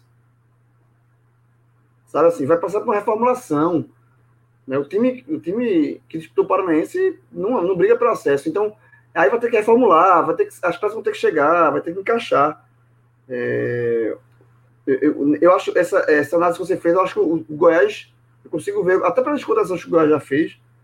Né, eu, mas eu... Goiás péssimo também, viu, João? Não, é, mal mas, foi, mal no Goiano, é, péssimo na Copa do Brasil. Tá com a garotada, inclusive. É. O Goiás está postando uma garotada grande e que às vezes você depende dessa experiência para subir. É, né? não, não foi para semifinal do Goiano também. É, muito menino. Ao contrário do Curitiba, mas, mas que é o inverso. Trouxe, trouxe o, o, destaque do, do Campeonato Carioca, né, dos, dos pequenos, quanto o Manga, né? Aleph Manga. Aleph, Aleph Manga. Manga né? Então, é, que é uma aposta, né? Mas, eu não sei, eu acho que, que é, pelo, pelo que eu estou analisando aqui, que estou sentindo, eu colocaria o Goiás um pouquinho acima do, do, do, do Curitiba nessa, nesse início de largada. O Goiás eu consigo ver no, no verde, verde, como está colocando aqui. O Curitiba eu colocaria no máximo um verde amarelo aí, um verde, esse verde claro que a gente está brincando aqui. Eu já inverto a, a ordem de, de João. Não, eu não acho nem que a leitura dele, a nível de, de, de avaliação, está errada. Mas a sensação, eu, a, o meu acompanhamento a respeito dos dois times ele foi distante. Eu não tenho um nível de profundidade tão grande para me basear. Mas pelo que eu pude acompanhar e com uma análise dos dois elencos, no caso do Coritiba, eu não, eu não quero dizer que a solução seja trocar treinador. Né? É um paraguaio que está à frente do clube que não, não, não tenho muito embasamento. Mas a sensação que eu tenho é que com um, um, treinador diferente, né, um cara de repente mais habituado tanto à pressão né, que existe no Coritiba quanto à, Série B, é, a, o clube teria um total potencial de entrar nos eixos pelo que existe no elenco hoje, que eu acho bem suficiente. No caso do Goiás, né, que também precisa de ajuste, da mesma forma que o Coritiba, eu acho que o elenco não dá tanta opção né, para um, um curso de acesso. Pode vir a acontecer, obviamente, mas eu acho que seria um, uma façanha bem maior pelo material humano que se tem em mãos. Né? Eu não tenho conhecimento de assim nenhum. De, o João é, falou aí na Cauê, acho o, que fez a pontuação a respeito da garotada. Eu não tenho conhecimento de nenhum dessa, de ninguém dessa leva ser de fato uma uma promessa com potencial de estourar nesse momento, né, de fazer a diferença numa campanha. Eu acho que chegaram reforços que têm o potencial de agregar, mas que não, não, não, não muda o patamar do time. Então, na, na, minha visão, eu colocaria o Coritiba no patamar de acesso, porque é um campeonato longo, né, ainda que o, a perspectiva inicial não seja muito boa, tem muita margem de recuperação. E no caso do Goiás, eu não vejo essa margem com, com muita nitidez. É, então vamos lá, a gente vai, vai posicionar Curitiba e Goiás aonde aqui? Tá um empate aí, né? Ficou empate, né? Temos empate, porque. É, eu, eu coloco os dois no verde. É, eu, eu, eu coloco os dois no verde. Como é, Cássio? Cássio também está pelos dois no verde. Porque, veja só, não, a gente não pode confundir disputa o acesso com acesso. Coritiba e Goiás, sim, eles, sim. Eles, eles, eles, estão nessa Série B disputando acesso. Contratando para subir, pensando em subir. Como sempre fizeram. Veja só. Rodrigão, então já chama, já chama os dois lá para o lugar deles. Quando, e detalhe, os dois são bicampeões da segunda divisão, inclusive. O Coritiba ganhou duas vezes já o ponto de corrida em 2007 2010. O Goiás ganhou em 99 e ganhou, acho, 2012. 2012. Então, assim, esse, esses clubes sempre disputaram o acesso. Não conseguir ou ter, tipo, se o Goiás ou o Coritiba eventualmente ficarem na marola, é crise, pô. Não é tipo a gente fala que o CRB é a campanha básica do CRB. O Coritiba, o Coritiba como é, não, não subir, não é aceitável. No, no sentido O de que é um, Curitiba, fiasco é pesado de elenco. É pesado de elenco. Se você for ver o, o, o elenco do Curitiba, você tem Rafinha, que é um cara. É porque a idade é o grande problema do Curitiba. Você tem Robinho, meio-campo. Contrataram o Gustavo Bochecha, com a segunda divisão vai bem. Léo Gamalho. Quem mais? Matheus Matheus Salles. Já estava lá. O William Farias. Uhum. Luciano eu, não, eu Castanho. não vejo essa, essa lista, assim, eu- eu- claro que tem medalhões aí, Cauê, mas eu acho que, assim, não é uma lista tão ofensiva. não- eu- O Havaí, por exemplo, é muito pior nesse sentido do que o. Tem até o. Não, é. eu não sei se ele tá na, na audiência, mas É. Matheus Salles tem 26. É, Isso. então, Eu acho, na verdade, que- que o, o Curitiba tem de onde tirar em qualidade técnica aí. Eu acho que Sim, o Curitiba falta, falta talvez o treinador ter um entendimento talvez melhor do futebol brasileiro, encaixar, e o Curitiba resolveu não demitir. Tem um bom lateral direito, o Igor, que trouxeram do Juventude, Johnny Douglas, foi do Paraná. Então tem umas peças que são interessantes, que talvez se ele conseguir dar uma liga, esse time anda, esse time voa, porque qualidade tem. Agora ele vai precisar ter formatar o conjunto, né? Perfeito. É, então vamos fazer o seguinte: é, vocês veem mais algum time aqui em condições é, de estar na, na- nessa, nessa zona de disputar o acesso? Eu acho que a ponte, Celcinho, eu acho que a ponte pode entrar aí nesse verdinho. O Havaí aí. também, é não? um O Havaí não? chato. O Havaí não? é, eu peraí, então, então deixa, deixa eu organizar aqui. Deixa eu organizar aqui. Quem complementa essa zona de disputa pelo acesso? Perdão Eu a vou minha me confusão. antecipar, eu vou me antecipar nessa aqui. Porque para mim tem um que é incontestável né, nessa briga, que é o Operário de Ponta Grossa. Porque eu, eu acho que até seria contra, assim, contraditório a gente não colocar, porque se a gente colocou o Náutico fazer, ou, assim, solidificando a- o argumento do Náutico na campanha de reação de Hélio, que teve aproveitamento na Série B de 47%, o Operário de Matheus Costa, depois que ele assumiu né, no segundo turno, teve aproveitamento de acesso e apesar de ainda não ter definido o, o campeão, te- faz um grande paranaense. A gente falou aqui no começo do programa de Simão Bertelli, que é goleiro. Tem outros jogadores em praticamente todas as posições que credenciam um time é, no, no papel a ser uma equipe qualificada. Então, para mim, assim, mesmo você tendo uma Ponte Preta que é tradicional, que é um time que chega brigando, um Havaí que viveu muito tempo na gangorra também, sempre subiu, eu vejo o Operário à frente de todos os outros restantes. E talvez até de alguns outros que a gente já colocou na, na, na lista. Ele terminou a primeira fase com seis pontos à frente do segundo colocado no Campeonato Paranaense. Tá, tá sobrando há, há uns oito Tá meses. sobrando. Faz oito meses Tá que o Operário sobrando lá. Então, quer dizer, o Operário, Ponte e o Havaí também. O Havaí eu acho que. que Não, que Operário, Operário, Ponte e Havaí. Operário e Ponte e Havaí. Operário, Ponte e Havaí. Com o Guarani a ser considerado, viu? Mas O Guarani fez um paulista É, decente, viu? Espaço, Guarani. vai fez, um- fez um paulista espaço decente. Fez um paulista paulista decente, decente. mas eu aceito colocá-lo ali Não, junto eu- com o Você sabe que eu gosto do Bugre, mas não foi um paulista decente, não. Ele se classificou às quartas de final por, porque o regulamento é, é, ele, é, ele é assim do paulista. Era, são grupos, quatro grupos, e cada grupo joga só com os times do outro grupo.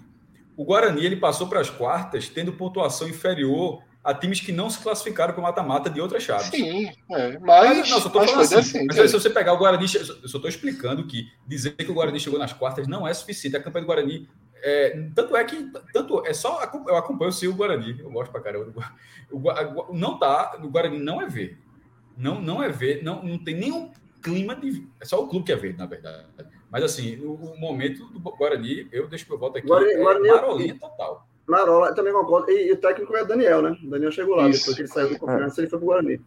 Não, acho que é amarelo Errou, time que fez uma boa É campanha no Paulista, para vocês É verem. Ele, de- ele fez uma boa campanha no Paulista e demitiu o treinador. Para ver como a situação não é tão, não é tão simples lá. Perfeito. É, então a gente fechou aqui a zona de acesso, disputa pelo acesso. Quem a gente acrescenta aqui na, na zona da Marola? Rapaz, Brusque. Brusque. Eu Não, acho que Vila Nova cabe. Vila? Esse título que os caras perderam para o Grêmio Anápolis, meu, Vila não ganhou. Veja. Pode, pode impactar, mas eu, eu vejo. Eu- eu- Eu acho que eu coloco todos os outros embaixo. Eu acho que é muito vermelho. É, agora. mi- minha única, a única exceção Não, que eu veja, tinha- vermelho, vermelho com certeza é Brasil de Pelotas. Tá? Tá mal pra caramba. Vamos pela unanimidade. Não, Brasil- então. Brasil Vamos- é Não, é Brasil e Brasil, Pelotas. Brasil. Brasil Pelotas. Pronto, Vermelho. perfeito. Apesar que Brasil é chato e Pelotas. casa, né? É chato. Vamos devagarzinho, então. Chato, mas- Quase que caiu no Gaúcho, quase que era rebaixado no Gaúcho. Mas isso é todo ano, João. O Brasil Foi. todo ano, caso cai no Gaúcho e fica ali na Pois meiota é. da Série B, É tranquilo. não chato demais na Série B, pô. E Esse Vila Nova. Esse Vila Nova, é, que houve um- uma divergência já de cara. Não, mas, mas pode botar no vermelho, César, porque assim, eu, eu conseguiria colocar ele aí cheio de ressalva, sabe? Assim, tem, tem É muito. o laranja, bota no laranja. Fábio É, Castelo, não, laranja. bota Fábio no Castel. vermelho. Cai no vermelho. vermelho. Vila no vermelho. Então vamos lá. É, Todo mundo é Brusque- vermelho, Celso. Todo mundo é vermelho. É mesmo. O Eu acho Brusque, até- Remo e Londrina. Vamos que lá. Brusque. Até que prove o que contrário. Brusque- Até que prove o contrário. Será que o Brusque não vem embalado? Será que o Brusque não, pela, pela, pelo perfil do time, o perfil do clube, é, com menos pressão, acha, acha Eu que acho. mesmo assim. É. Pra mim é risco de rebaixamento. Risco. Não tô Eu dizendo que vai cair, não. Não é Minardi, não. É risco de rebaixamento. Eu acho que o Brusque entra nesse campeonato para permanecer. E todos que entram visando permanecer, para mim, são vermelhos.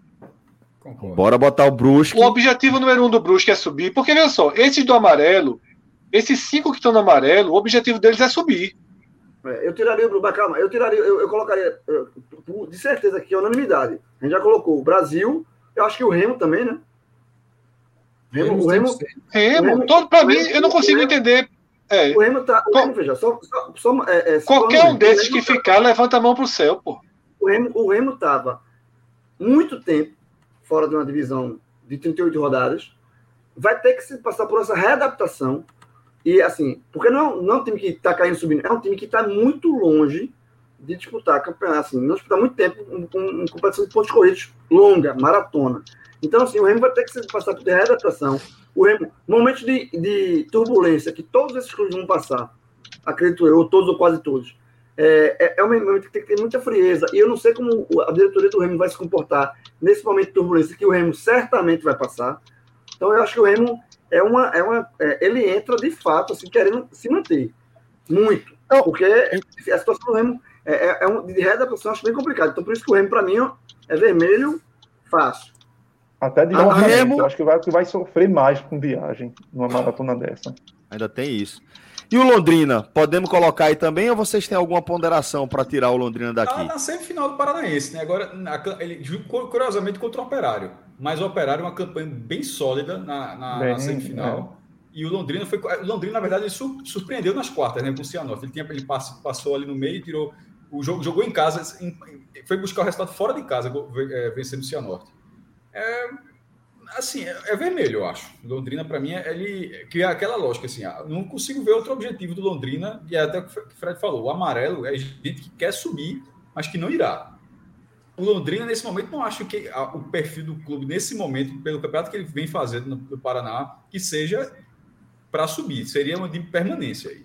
Isso que É, o único- permanência é faixa O vermelha. único time dos vermelhos aí que, que eu poderia pensar no amarelo é o Brusque, mas aí também tem a questão. Vale o mesmo que eu falei, acabei de falar pro Londrina, pro Remo. É a mesma coisa. Então, É, Volta Não, a tem não, acho que essa o- realidade, né? é. Os sete aí, os sete aí, centroavante, os sete aí entram no campeonato para permanecer. Se eles entram no campeonato para permanecer, eles largam do vermelho. Ninguém está condenando eles a terminar no vermelho, não. Não Até tem Minardi. Assim como Não tem Minardi. Ah, não tem Minardi, nenhuma. Assim, o Brasil seria o mais próximo de uma Minardi, mas É. não tem nenhuma. Na Série B a não gente- tem. Porque e a gente- se a ajeitar um pouquinho, você já aí. pontua bem. A gente já falou aí a questão do centroavante, que muitas vezes é um, é um carne muito importante para você subir, né? E até para se manter também. Os centroavantes que o Londrina tem são Salatiel e Thiago Orobó. Então, é difícil, difícil. é drama, né? Bota, bota, volta a Minardi Nossa, aí. Rodrigo. É O drama. O Remo, pra mim, mim é muito fraco. E assim, e, Pra gente e fechar. detalhe, é, é só, é como pra- até pra turma que tá vendo a live aqui nos comentários. Isso aqui, veja, risco de rebaixamento, a gente botou sete times, só cai em quatro. Então a gente não tá cravando ninguém aqui, não. Ah, Assim, é só- Nem precisa explicar isso o tempo todo, João. Só quero, pra gente fechar aqui, tá? A nossa João teve um superchat, tá? Teve um superchat perguntando é, por que a gente colocou o Goiás em cima e o Botafogo embaixo. Tá? É, a explicação eu dei a minha, pelo menos. Tá? Eu acho que o Goiás é mais adaptado à Série B, tem uma condição financeira mais de acordo com a competição. Tá? É, tem mais pés no chão para jogar a competição. O Botafogo, para mim, ele está em estado de colapso. Para mim, o Botafogo ele continua numa crise. Não, ele vem saiu, afundando a crise dele. Na Copa do Brasil já, que era, podia ser uma competição que podia, já caiu para o ABC. E isso, então, o Goiás assim, também caiu. Veja só, os dois times fazem um ano horrível. Fazem um ano horrível. Mas eu, eu vejo no Goiás uma possibilidade maior de estancar a sangria do que o Botafogo. Agora, não me incomodaria o Goiás estar na amarela, não. Tá? Não me incomodaria tirar o Goiás da verde e trazer para amarela, que eu acho que Rodolfo ponderou isso, inclusive. Né? É o Curitiba em cima e o Goiás embaixo. Não, não me agride.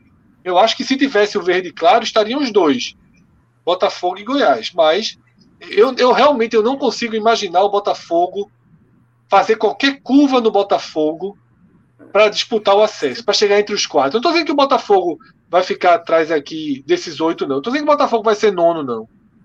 Estou dizendo que eu não enxergo um vento que mude o Botafogo. E o Goiás, eu acho que ele é suscetível a acertar contratações, como acabou de fazer. Né, contratou dois artilheiros de estaduais, né, tem outras negociações em curso, pode dar uma arrumada na casa para disputar. Eu acho que o Goiás ele lida muito bem com a Série B. E não está e não tá em colapso. Para mim, Botafogo está em colapso. Se a, gente, ó, a vem, última vez que o Goiás vem. subiu foi assim. O Goiás, quando subiu a última vez, não era um time favorito a subir. Foi um time que foi ali e tal, deu brecha, aquela última terceira, quarta vaga ali deu bobeira, pronto, subiu. Não ó, era um ano, time super ó, organizado. Pra, só, só, pra, ano que vem a gente faz esse Fábio Castelo, bota o verde claro. Porque se botar o verde claro, o, o Náutico vai verde claro. Sabe assim?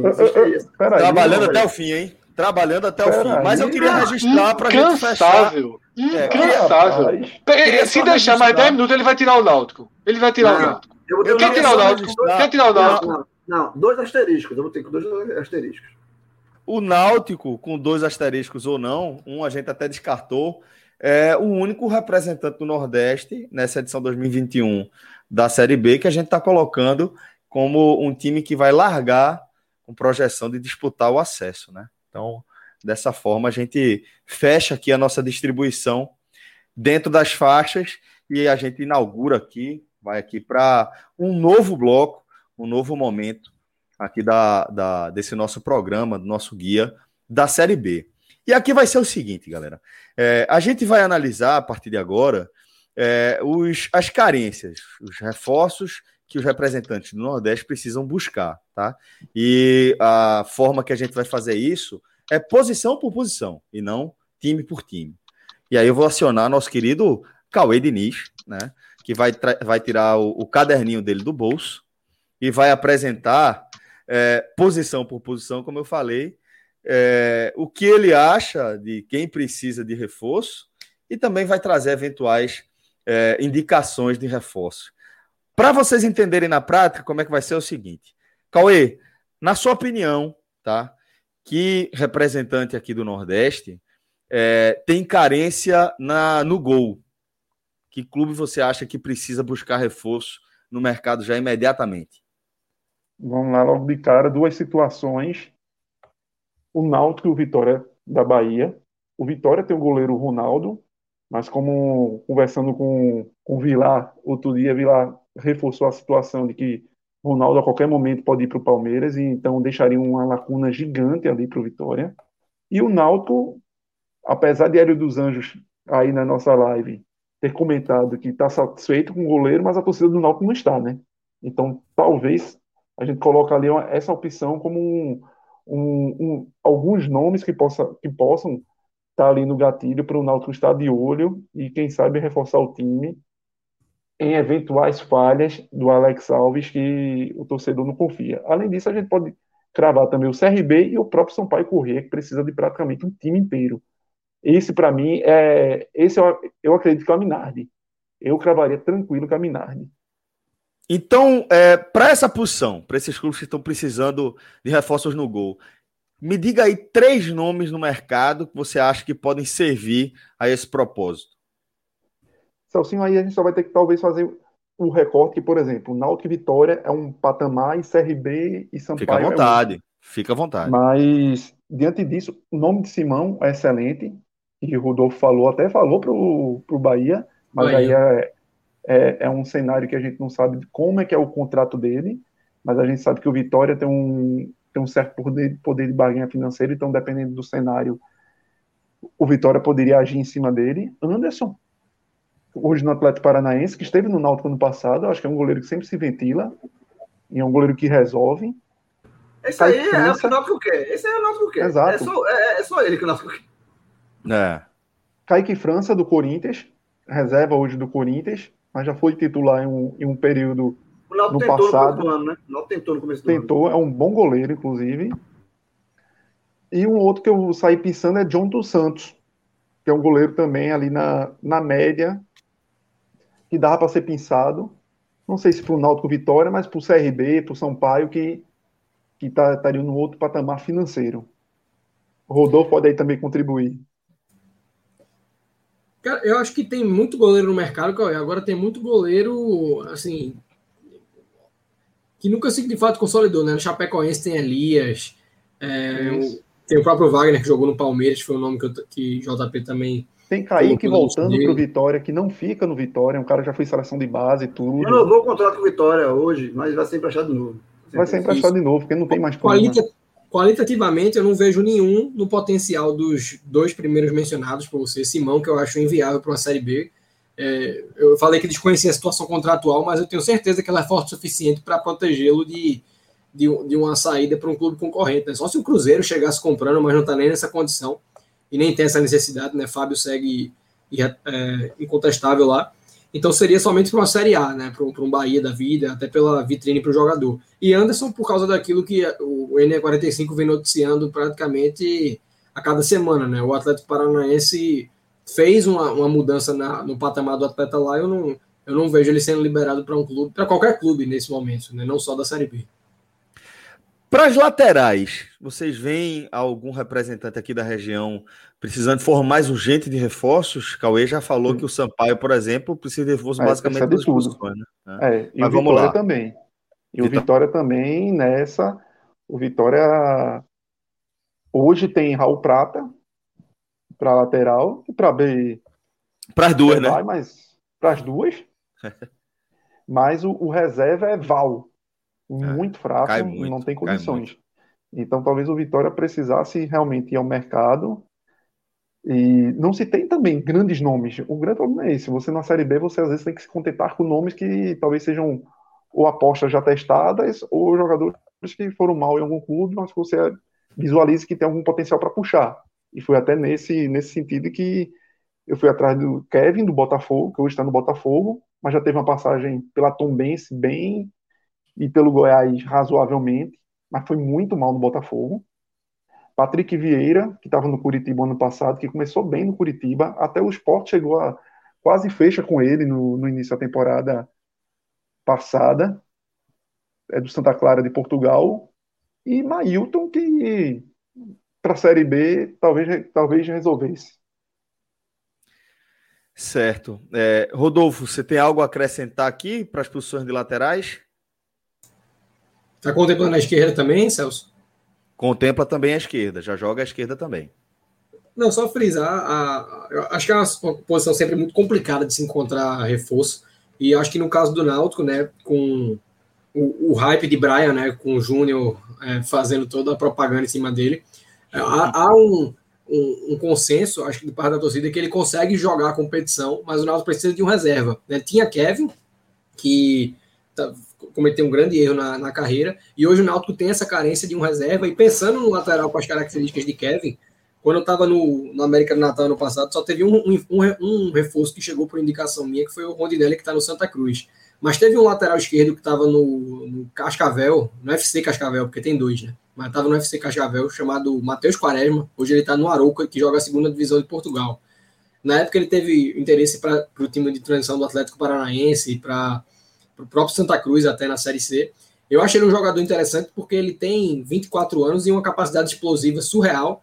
Quando eu indiquei ele para o América, o técnico era Roberto Fernandes. E aí eu cheguei, Roberto, tem um lateral bom no Cascavel, vamos dar uma olhada. Eu falei isso umas três ou quatro vezes e Roberto, ah, a gente vê. Aí eu pensei, por como é que eu posso vender bem o peixe desse cara? Aí o Roberto ele trabalhou com, com Sidney no Náutico em 2007 e depois levou para o Brasiliense em 2010 e para o Paysandu em 2011. Aí eu, teve um momento que eu cheguei, Roberto, eu achei o Sidney lateral esquerda. Ele, opa, quero ver. E, enfim, eu acho que ele é um, um, um, cara que é, é muito mais ofensivo, até por falta de, de um, de um, um, treinador que chegasse junto e dissesse, porra, contém um pouquinho essa tua força física e segura um pouco mais atrás. E a Hélio dos Anjos tem justamente esse perfil, né? De conseguir extrair um pouquinho dos atletas. Então é um, um nome que não está é, muito na vista do mercado e não sei como é que está em Portugal. Assim, tem jogado, mas eu não, não sei dizer como é que está contratualmente. Mas é um nome interessante, não só para o Náutico, como para outras equipes que têm essa carência. Aí na lateral é? esquerda, Celcinho, eu poderia também acrescentar aí para o Náutico, Nicolas, do Atlético Paranaense, que eu acho um lateral esquerdo. Esse é o match perfeito. Eu, eu, eu já fez que... boas Série Bs pelo Atlético Goianiense, ele voou no Atlético Goianiense, foi muito bem no Atlético Goianiense e oscilou um pouco na A. É um cara que vai e volta para o Atlético Paranaense e termina que não se firma lá no, no Furacão. Tem um nome que está tá bem badalado no momento, que é Moraes do Mirassol, que per, pertence inclusive ao Atlético Goianiense, mas talvez esteja muito valorizado no mercado e, e para o Náutico a concorrência talvez seja grande, até de uma Série A.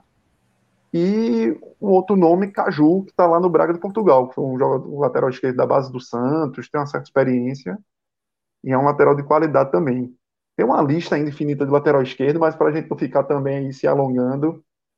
Depois vai estar disponível, exatamente, Depois vai estar disponível no ENE 45, tá? Toda essa lista, essa relação, você tem algum contato com o dirigente aí do seu clube, é, você já pega esse bizu, pega a lista de Cauê, encaminha o link lá para a turma. Vamos agora, Cauê, analisar é, as zagas é, desses representantes aqui da região. Quem você acha que precisa buscar reforços para o setor de zaga? Rapaz, de novo eu coloquei o Náutico aí, e até um pouco resgatando do que João disse quando avaliou o Náutico, que o Náutico faltou faltaram alguns testes mais fortes, né? E eu acho que o setor que ainda carece um pouco de, de uma qualidade maior e de opção mesmo é a zaga do Náutico, é um miolo de zaga do Náutico. Até quem está no banco, o Ronaldo Alves, é um jogador muito lento para aguentar, não tem mais uma, a idade, o físico não, não aguenta tanto como anteriormente. A tendência aí... é que venha a ser o Iago, né, Cauê? O, essa primeira opção. Não, ainda não é, ainda não é, mas a tendência Exato. é que seja. Que é um bom, inclusive é um bom zagueiro. Eu gosto muito de Iago. O problema de Iago é que teve uma sequência de sérias lesões e, e vai precisar aos poucos voltar. Acho que se o Iago tivesse já na, vamos dizer, na, na ponta dos cascos, essa, essa preocupação do Náutico não existiria. Mas como o Iago ainda está nesse retorno, talvez fosse prudente. Eu não sou muito fã de Camutanga, Wagner até agora foi bem, um zagueiro seguro até agora, mas eu, eu, eu se fosse o Náutico, eu iria no mercado para garantir um nome aí, nem que fosse um nome barato dentro do perfil que o Náutico pudesse apostar. E aí tem Léo Santos, do próprio Corinthians, que é um, é um zagueiro reserva lá, mas é um zagueiro que tem qualidade. Um nome que eu até falei ontem pro, pra, na segunda para o esporte, Daniel Bosa, do Mirassol uma aposta Danilo. que o Náutico poderia tentar, Danilo, desculpa, Danilo Bosa, que o, o Náutico poderia tentar até para adquirir mais à frente e fazer dinheiro. Edu do Atlético Paranaense, que é um menino novo, foi da base do, do Cruzeiro. Ayrton, que está no Guarani, e um nome mais, vamos dizer, mais de um patamar superior, com experiência, que se quisesse apostar no perfil mais assim, que é o Erley, que hoje está no Vasco da Gama, mas foi da base do, foi do Atlético Mineiro muitos anos, do Grêmio, não está mais no seu vigor físico primoroso, mas é um cara que ainda tem uma certa experiência que poderia ajudar a contribuir, lógico, se viesse um patamar salarial inferior ao que ele tem hoje. Rodolfo, você acha que mais alguém precisa se reforçar aí na zaga? Além do Náutico?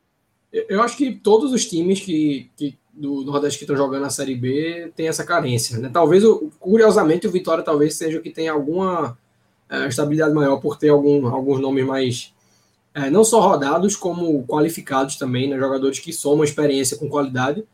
E um nome fora da, da lista de Cauê que me, me chama bastante atenção e foi emprestado para jogar a Série B ano passado pelo CSA é Inácio do Bahia.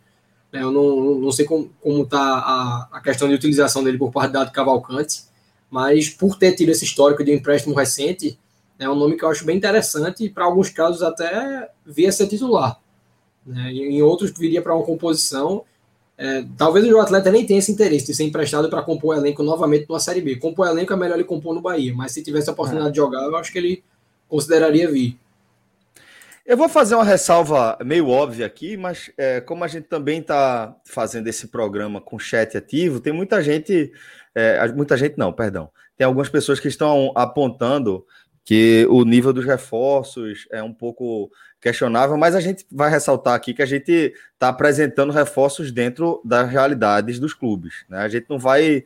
É, até Rodrigo aqui botou Simão Português no gol, mas é, é, claro que a gente vai fazer dentro de uma realidade que faça sentido. Ninguém vai estar tá apontando aqui jogador que tem condições de estar tá vestindo camisa de clube da Série A para disputar a Série A já agora em 2021. Então, é, são e, reforços. Verdade, Celso, só, só, um reforço à tua pontuação Sim.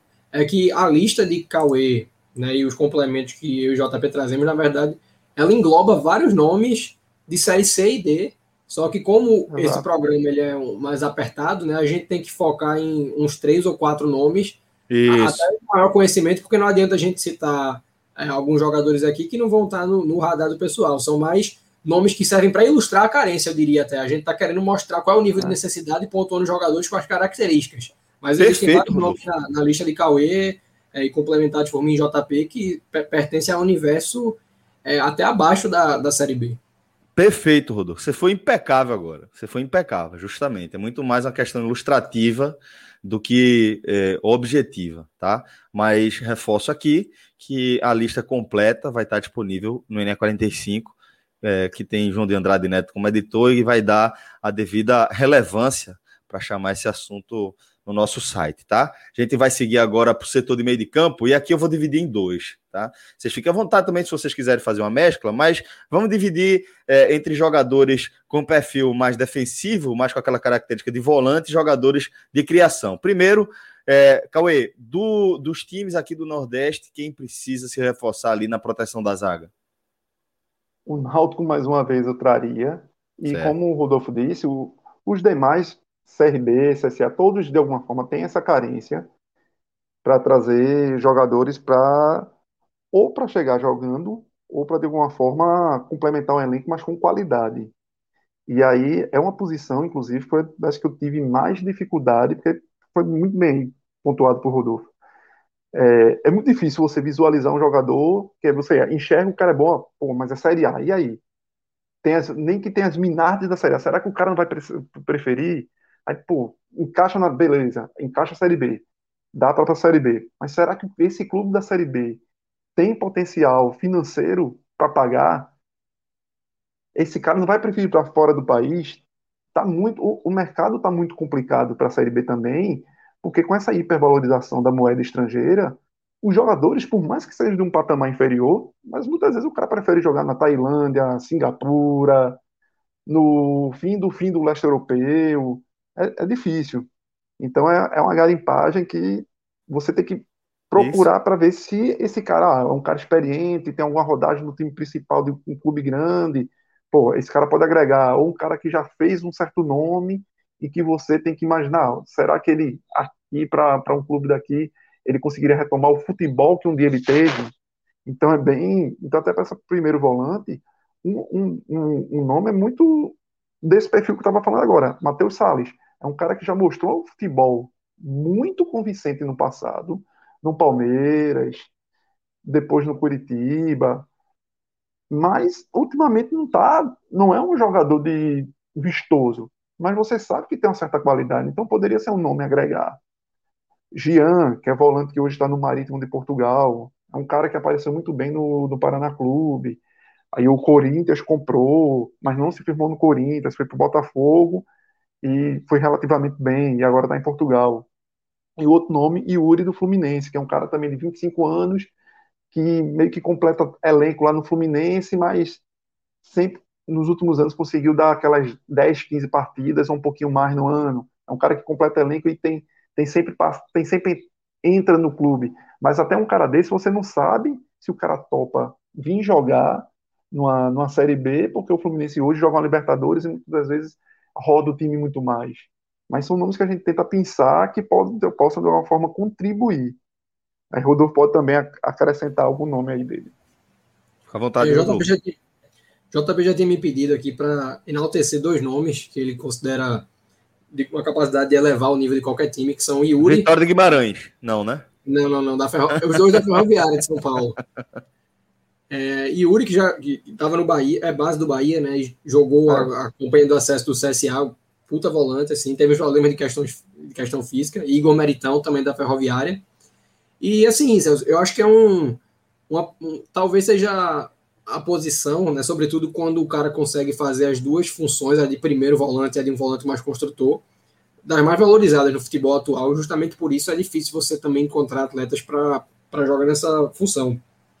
Tem um volante que para o Náutico, por exemplo, eu acharia ideal. Eu acho que eu vejo uma carência do Náutico para primeiro volante, que é Jean Mangabeira, que é base do Criciúma, de referência de Cauê, hoje está no futebol. Ah, aí, aí, aí, ele, aí você incomodou não o homem. Eu que falei. Pô, não, eu vejo das duas coisas. Ou ele passou, ou é, ele passou esse nome para você, ou ele passou esse nome para você pelo WhatsApp. Ó, oh, fala não, aí. Eu trouxe ou então você está comprando uma briga. Ou então você está comprando uma briga. Ele vai ficar chateado não, com você. Não, a prova ele não, Jean Mangabeira é. Ele não está dentro, tá dentro da lista. E acho que justamente porque ele foge do. Tá ganhando em euro. Tá no futebol tcheco, mas, mas tá ganhando em euro.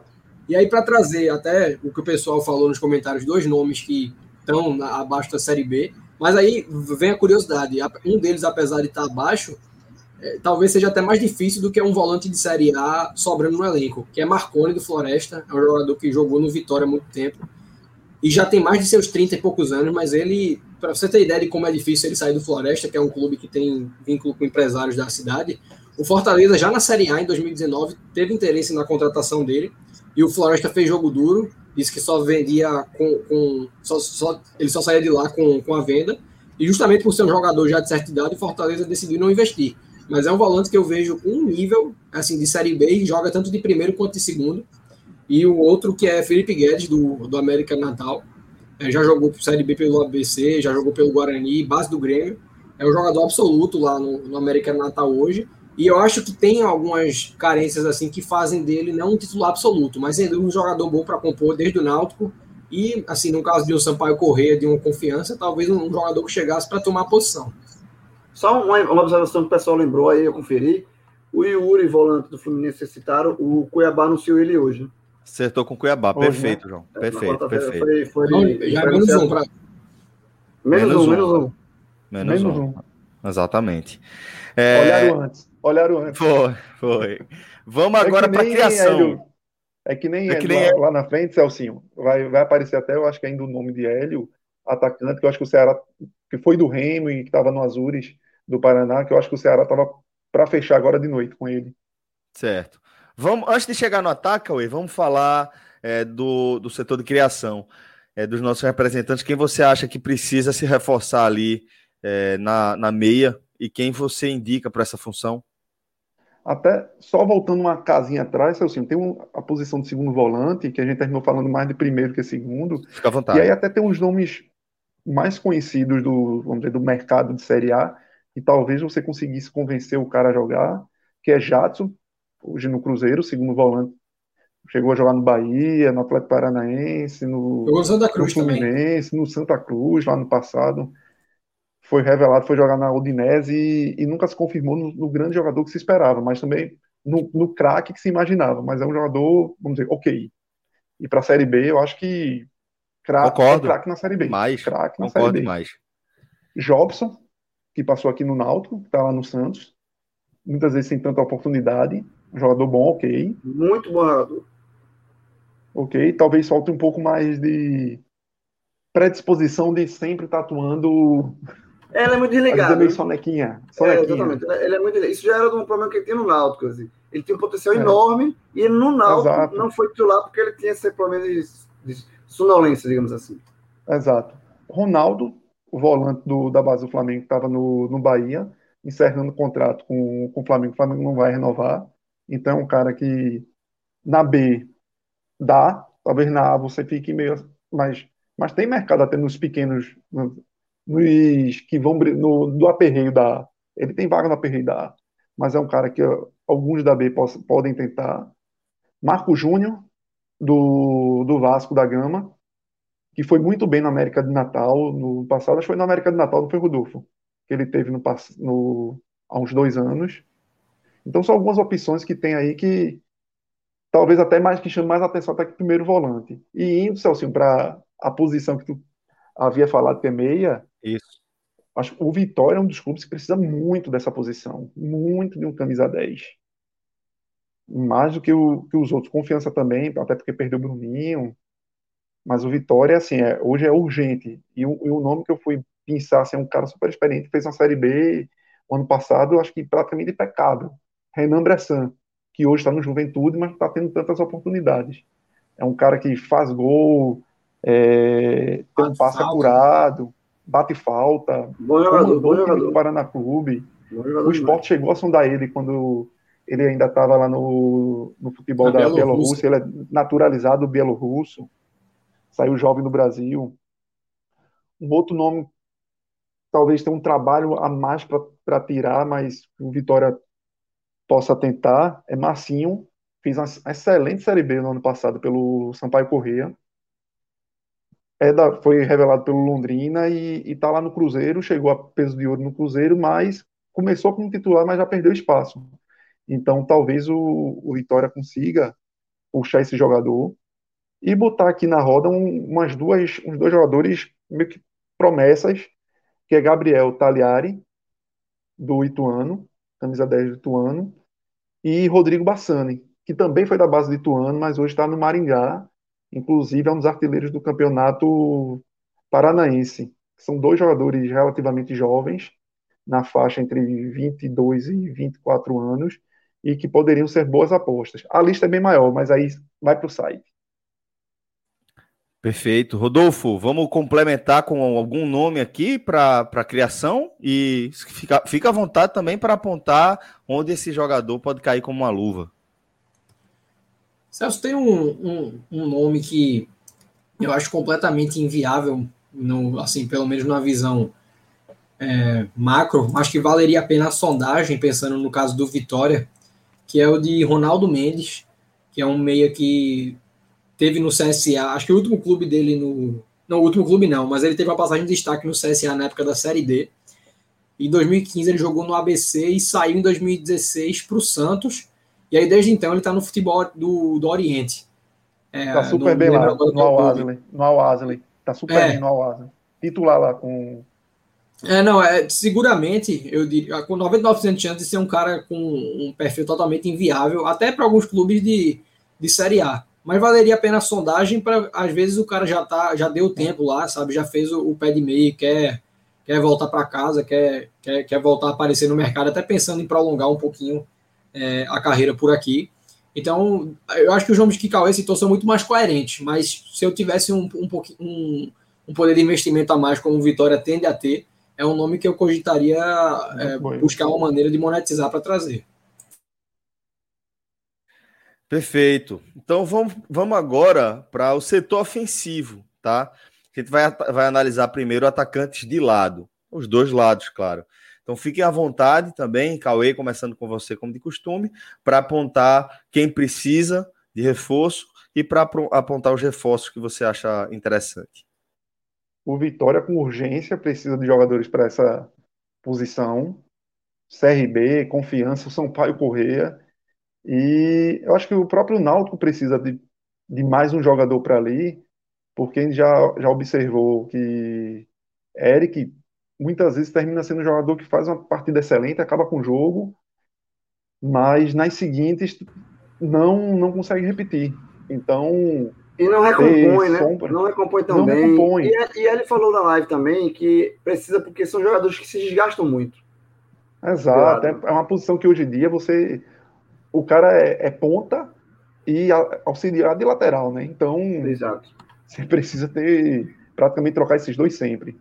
Então, um nome que talvez um- seja um patamar até um, um pouco acima é Dinho, que passou pelo Fortaleza muito bem, pertence ao Atlético Mineiro e está na, na Coreia, está encerrando um contrato de empréstimo lá na Coreia, no Daejeon Citizen, agora em junho, deve voltar para o Brasil.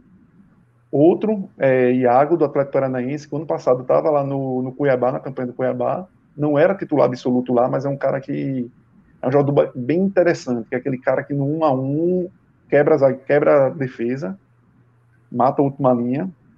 E um outro nome que eu vou dar uma pescada aqui é Diego Gonçalves, está muito bem no Mirassol. O ano passado acho que ele disputou a Série B pelo Figueirense, já tinha ido bem. Eu tenho a impressão que ele E- fechou com o time hoje. Deixa eu confirmar aqui. É, é, pois é, como tá início de competição, tá todo mundo se movimentando. Se dormir Foi ponto, Chape. Foi pra Chape. Foi pra Chape, né? Ó. E tem outros nomes que a gente vai colocar aí. Um nome até que eu coloquei, que é um, é um patamar superior, mas talvez o cara, pela necessidade de, de ter que, de alguma forma, retomar a carreira dele, talvez um Vitória da Vida ou o próprio Náutico consiga. Que é João Rojas do, do São Paulo, um cara que sofreu muito com lesão, tá Hum. voltando agora, mostrou que talvez da lesão esteja recuperado, mas encerra contrato. E eu não sei se o São Paulo vai renovar. Então talvez seja um cara que o, o Vitória e o Náutico tem maior poder de barganha entre esses, pudesse dar uma mapeada para sondar o cenário. Rodolfo, para as beiradas, quem é que chama a sua atenção aí quem, e, e pode servir para qual clube? Essas pontas, assim, considerando né, o fato de os times que utilizam o, o- sistema com dois jogadores abertos, que são basicamente todos hoje em dia, né, e então você tem uma demanda aí de dois titulares de pelo menos dois reservas, é uma posição que todos precisam. né, e aí, nesse contexto, tem um jogador no próprio CRB, que não vinha sendo muito utilizado com Roberto Fernandes e há de se ver agora com a mudança de treinador, que é o Eric, um jogador que estava muito bem ano passado no, na, Alagoana e Copa Nordeste, mas teve uma, uma lesão de ligamento e desde então não conseguiu mais espaço no time. né? Eu falo, eu menciono esse nome porque no ano passado o CRB teve casos de liberar jogadores para equipes da própria Série B, né? Dudu foi para o Náutico, ainda que fossem jogadores muito abaixo, mas justamente porque o CRB não vinha utilizando. E o Eric é um cara muito técnico, é um cara que agrega em bola parada. Então seria um nome que, por exemplo, no caso do, do Náutico e do Vitória, eu tentaria sem sombra de dúvidas, mas não sei se o CRB liberaria. E aí, fora né, do, do mercado local, a se pensar. Existe um nome de Série A até que eu acho que vai ser viável em algum momento, que é o de Maxwell do esporte. Vai, vai acabar sobrando é, no, no clube. Ah, no de- não agora, mas no decorrer da competição, acho que vai se tornar viável para clube Cadê de a Série ponta de Fred? Ontem, quando falou do Ele Marcelo, a saiu, ponta pô, de Fred abriu.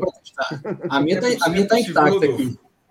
Não, é, Oi? é um jogador que ganha muita, é um jogador que ganha muita chance, mas não para de chegar gente na, ali naquele setor. Não, pa, não para de chegar. Então, pode ser, pode não ser ele, veja, mas será alguém. A quantidade Será de alguém, jogadores que esporte tem para o setor, alguém vai, Vai sobrar Vai boiar, vai boiar. vai sobrar. Não tem como. Tem E muita gente eu menciono até o dele porque ele fez uma boa Série B no ano passado pelo Cuiabá, na campanha de, de acesso. E aí, fora do Brasil, tem um, um nome que te- teve uma passagem muito boa no Botafogo de Ribeirão e foi vendido para fora, por isso que eu acho mais inacessível. Não a nível salarial, mas na dificuldade de tirar o jogador de lá, que é Murilo Henrique, tá no futebol sul-coreano. Ele fez um- uma grande Série B em 2019, no ano que o Sport subiu, em 2019. E Anderson Oliveira, em Londrina, que está no Portimonense de Portugal, mas esse eu acho que não, não, não seria liberado, sobretudo para jogar uma Série B. Então é uma posição que é difícil, não na falta de nomes, eu acho que existem nomes até em excesso, mas como é um mercado muito concorrido, acaba que mesmo os jogadores mais ah, no, no- nível médio são bem inflacionados e muitos clubes estão assim numa tentativa de cortar custos. Né? O Náutico, por exemplo, dificilmente concorre esses jogadores mais, vamos dizer assim, no, no termo chulo mesmo, meia boca. Então, é, um, é uma posição difícil por causa dessa questão. Perfeito, Rodolfo. Olha só, faltando só uma posição aqui para a gente analisar, que é de centroavante, mas eu queria trazer uma mensagem que a gente recebeu aqui no Superchat de Fernando Figueira, é, destacando o seguinte: dos, entre aspas, emprestáveis do esporte, aí ele cita Ronaldo, Betinho e Everton, seria interessantes onde. Eu vou dizer primeiro que eu nem sei se Everton seria muito emprestável nesse momento aqui do esporte, viu? Mas é, o que é que vocês acham, Cauê e Rodolfo? Everton, eu acho que jogaria em vários desses, viu? Eu também. Jogaria em JP vários. fez uma menção desses. aqui. A JP mencionou que jogaria até como ponta, Cauê.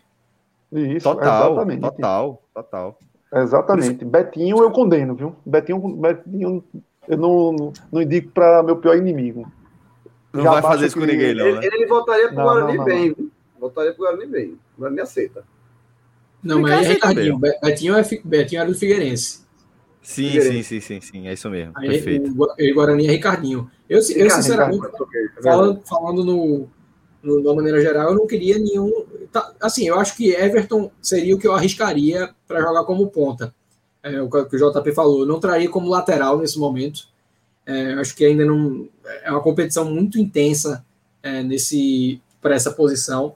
Mas como ponta eu, eu arriscaria até a nível de composição de elenco. E os outros dois eu.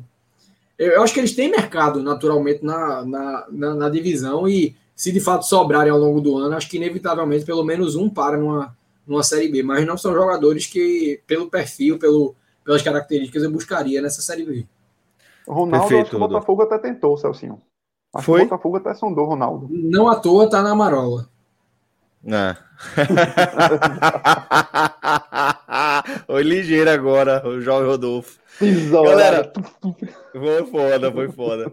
É, Cauê, para a gente fechar aqui, tá? Vamos falar da posição de centroavante e como a gente destacou já, é, de, é, de como isso é importante você ter um, um jogador eficiente para essa função. É bom para todo mundo aí, né, Cauê? Todo mundo tá de olho É. em centroavante sempre, né? Pois é. Às vezes uns mais preocupados, outros menos. Isso. E aí sair puxando alguns nomes que muitos deles, inclusive, eu não- nem gosto muito do estilo. Mas muitas das vezes a Série B precisa de, de centroavantes rompedores, fazedores de gol, nem que seja com canela, mas que resolvam ali. Total. É um, é um estilo de campeonato à parte. E aí lembrei muito de Fernandão, que estava no Goiás e tal. É um patamar superior, mas que muitas vezes você precisa para essa posição abrir um pouquinho a carteira. Rodrigão em Santos, está lá parado no Santos. Não por acaso, Júnior né? Dutra, não por acaso. Júnior Dutra, no Rodrigão, não, não, Rodrigão, Rodrigão. Não, Rodrigão, tu- mas Rodrigão mexeu. Mas veja, no Vai, Série B, mas- que não tem ninguém, no Série B não É, tem ninguém. É isso. Mas não sei É se, a eu não sei se tem. Náutico. Mas não é um jogador barato também, não, né, Cauê? Não é um Pois jogador. é, é, Essa é, É justamente, essa é uma conta difícil de fechar, porque são caras que já tiveram mercado na alta, que não querem ganhar pouco, só que também não tem o outro lado do clube que possa pagar, que, que pague o que ele quer, né? Então Exato. o cara vai descendo o patamar até, e o outro lado do clube vai tentando aumentar um pouquinho do que ele pode. Hoje, qual é o clube da Série B que pode pagar um salário de Fernandão? É difícil, tirando o Vasco, é difícil. É difícil fechar essa conta. O Botafogo deve estar sofrendo aí para fechar com o Rafael Moura. Mas vai ter que fechar. E tem um último nome aí que eu puxei, que é Jenison, que estava no Novo Horizontino, mas voltando para o Cuiabá, até porque ele tem contrato com o Cuiabá. E aí talvez é, pudesse haver uma possibilidade de trazer, para mim é o melhor desses nomes, inclusive, é o mais jovem e com mais qualidade técnica. Rodolfo, É, Fred. eu- Porra, voltei, Celcinho. Demorou. Foi fogo. quase um brocador já jogaram aí na tela, foi. O Etma jogou o brocador. Tinha muito Leva. tempo. Eu acho que desde o começo de 2020 Será que não- serve ainda, velho? essa pra- Será que, será que rende? Serve não? Que rende ele para uma Série B ainda. Rende, eu acho que rende, rende, viu? rende, Rende. rende, rende. Agora Série é B? justamente a conta que a gente estava fazendo. Qual é o salário do brocador? Quem vai pagar o que ele quer? E aí Isso. sai aquela. Vai tirando um pouquinho daqui, o outro vai botando, o clube vai botando É, daqui. tirando adaptação, vai adaptação, tem que rolar uma adaptação de realidades aí de um lado do outro. Exato, Perfeito, exato. É isso. Rodolfo. Eu acho a Série B um campeonato muito interessante, Celso, para poder é, consagrar nome. Você vê, assim, com muita frequência na, na história da competição, jogadores que, ah, por exemplo, o Caio Dantas ano passado no, no, Sampa, no Sampaio, não é que ele fosse um jogador desconhecido do mercado, mas não era um jogador assim que tinha um selo de artilheiro. Então eu acho a série bem interessante nesse sentido. Eu acho particularmente arriscado, já, já funcionou em alguns momentos, mas eu acho particularmente o, o, o caso de grafite do Santa Cruz, por exemplo, lá em 2015. Mas eu acho que tem muito mais exemplos negativos na Série B de você fazer um, um aporte alto nesse tipo de jogador, como o Rodrigão, por exemplo. Então eu sou mais do viés de você procurar jogadores com potencial de destaque. Eu falei, por exemplo, o caso de Paulo Sérgio no passado no, no CSA, que não era um jogador desconhecido, foi base do Flamengo, jogou Náutico Figueirense, mas estava no ABC na Série D, né, fazendo, fazendo gol à torta direito. E aí tem um nome na lista de Cauê, que estava na minha também, que é de Madison, que está no Potiguar do Mossoró. Eu tenho ressalvas com o jogador. Potiguar, porque eu, eu, vi de perto que o nível, assim, é, é. Não, não, é parâmetro nem para o, o Campeonato Pernambucano, por exemplo. Mas você consegue filtrar, justamente por causa desse desnível, quem tem um potencial técnico maior. Né? E esse cara ele só tem 21 anos, é centroavante de ofício e tem seis gols, eu acredito, no, na competição, mas além disso tem tido um bom desempenho. Então, não, não vou dizer que seria minha indicação para todos os times, né? mas para um Sampaio, para um Confiança, talvez no caso do Náutico, se, se ainda tiver na busca por um, um jogador da posição para fazer sombra, é um, um, um, atleta que eu consideraria buscar justamente porque é, o, o, é um custo de oportunidade baixo. Assim, se der certo, o retorno é muito alto. E se der errado, tá ali numa composição de elenco, né? Não, não, não vai acrescer muito a folha. Eu buscaria, né, no caso de todos os times, no, no, o Náutico já tem seu. seu já, já tem Chiesa em boa fase, né, o Vitória teve um Samuel aparecendo na, no primeiro semestre, mas no caso de todos os times, independente do contexto, eu buscaria um jogador com esse perfil de mercado, né, um cara querendo aparecer, querendo se colocar na vitrine. E dos nomes que eu vejo hoje, eu acho que todos eles têm um potencial técnico de agregar, né? O Rodrigão já fez muito gol na Série B pelo, pelo Coritiba, inclusive. Só ele fazia gol no time na época até. Mas, assim, não é um nome que eu buscaria apostar, independente do, do, é, do, do, nível do time. Né? O Náutico está num patamar, o Confiança está em outro, mas independente do caso, eu não iria em Rodrigão, por exemplo. Até reforçando aí, Rodolfo, eu acho que Madison, é, em termos de oportunidade, pela idade que ele tem, um cara magro, alto, com boa qualidade técnica, valia até para o G4 do Nordeste na primeira divisão, pensar ele para trás para perto. Sente como é que é o Sim. cara. Trazer, o, o não para jogar. Presta, né, Cauê? Exato. é, Fortaleza. Para observar de perto, bota no aspirantes, vê se, o, vê se ele ele próximo de você, você identifica mais qualidades ou deficiências que não vale a pena depois você comprá-lo. Mas é um jogador que tem que ficar de olho porque ele tem alguma coisa diferente. Resta saber se dá para despontar ou não. Por muito menos, Cauê, o Fortaleza fez isso no passado com, com o Thiago Orobó. Na verdade, não por muito menos, porque o Thiago Orobó chegou a ser da Copa Nordeste, que tem um nível mais alto. Mas é um jogador que já tinha 26 anos e que nunca tinha tido protagonismo disso. O Fortaleza trouxe para jogar no time principal, mas ele demonstrou muito cedo que não conseguiria render na nível do que o Fortaleza precisava. E aí ele, o Fortaleza emprestou para Ponte Preta e atualmente está no Londrina. No caso de Madison, apesar dele só ter jogado o Potiguar, ele tem uma idade mais baixa, eu acho que ele demonstra mais potencial Isso. do que Thiago Orobó. Então, eu sei no Ceará, eu sei no Bahia, ou até o esporte, porque assim, o esporte está num, num, patamar de investimento menor, mas não é um patamar que inviabiliza, inviabiliza a chegada de um Madison. Então, empresta, é, contrata, empresta para um confiança, empresta para um, um Pro Sampaio o próprio Correia. Kleber do Ceará foi pisado dessa Sim. forma. Um cara foi barato, trouxe e tem até um porte, até um pouco semelhante. Só que Kleber ele é mais, vamos dizer, apesar de magro, seco, ele é mais um pouco mais tem uma envergadura maior. O Matos é mais um pouco mais fino, magro. Mas é isso, você traz para sentir. Não custa muito barato para você observar. É isso. João, é, Cássio, Cauê, Rodolfo, Fred, agradeço demais a todo mundo que participou com a gente aqui desse programa. Eu vou ler aqui uma última mensagem. Fred, isso é abduzido, né? Abduzido é aquela porta, pô, a porta abriu, a porta abriu e ele foi embora. A porta abriu e ele foi embora. Mas, ó, tá Paulo Durran mandou uma mensagem aqui. Ouvi você está aliviando meu coração. Eu, minha esposa e as duas filhas 14 anos e um ano e dois meses, estamos com Covid desde a semana passada. Minha esposa está internada, melhorando, mas ainda longe. Paulo, cara, é, pode ter certeza que todo mundo aqui está na torcida forte, tá? para que vocês se recuperem de forma plena e o mais brevemente possível, tá? Sei que você acompanha o nosso trabalho há bastante tempo, é um cara que sempre interage com a gente de forma muito gentil, muito educada, e não apenas por isso, mas também por isso, é, fica aqui o, o desejo de muita força para todos vocês, tá? Serenidade e que em breve vocês possam estar reunidos novamente, tá? Para seguir tocando e construindo os planos de vocês, viu, Paulo? Então fica aqui de coração um beijo em todos vocês, o desejo de pronta recuperação para todos, tá? Queria agradecer também a todo mundo que está aqui com a gente até agora, nessa live, que está acompanhando a gente também no nosso podcast.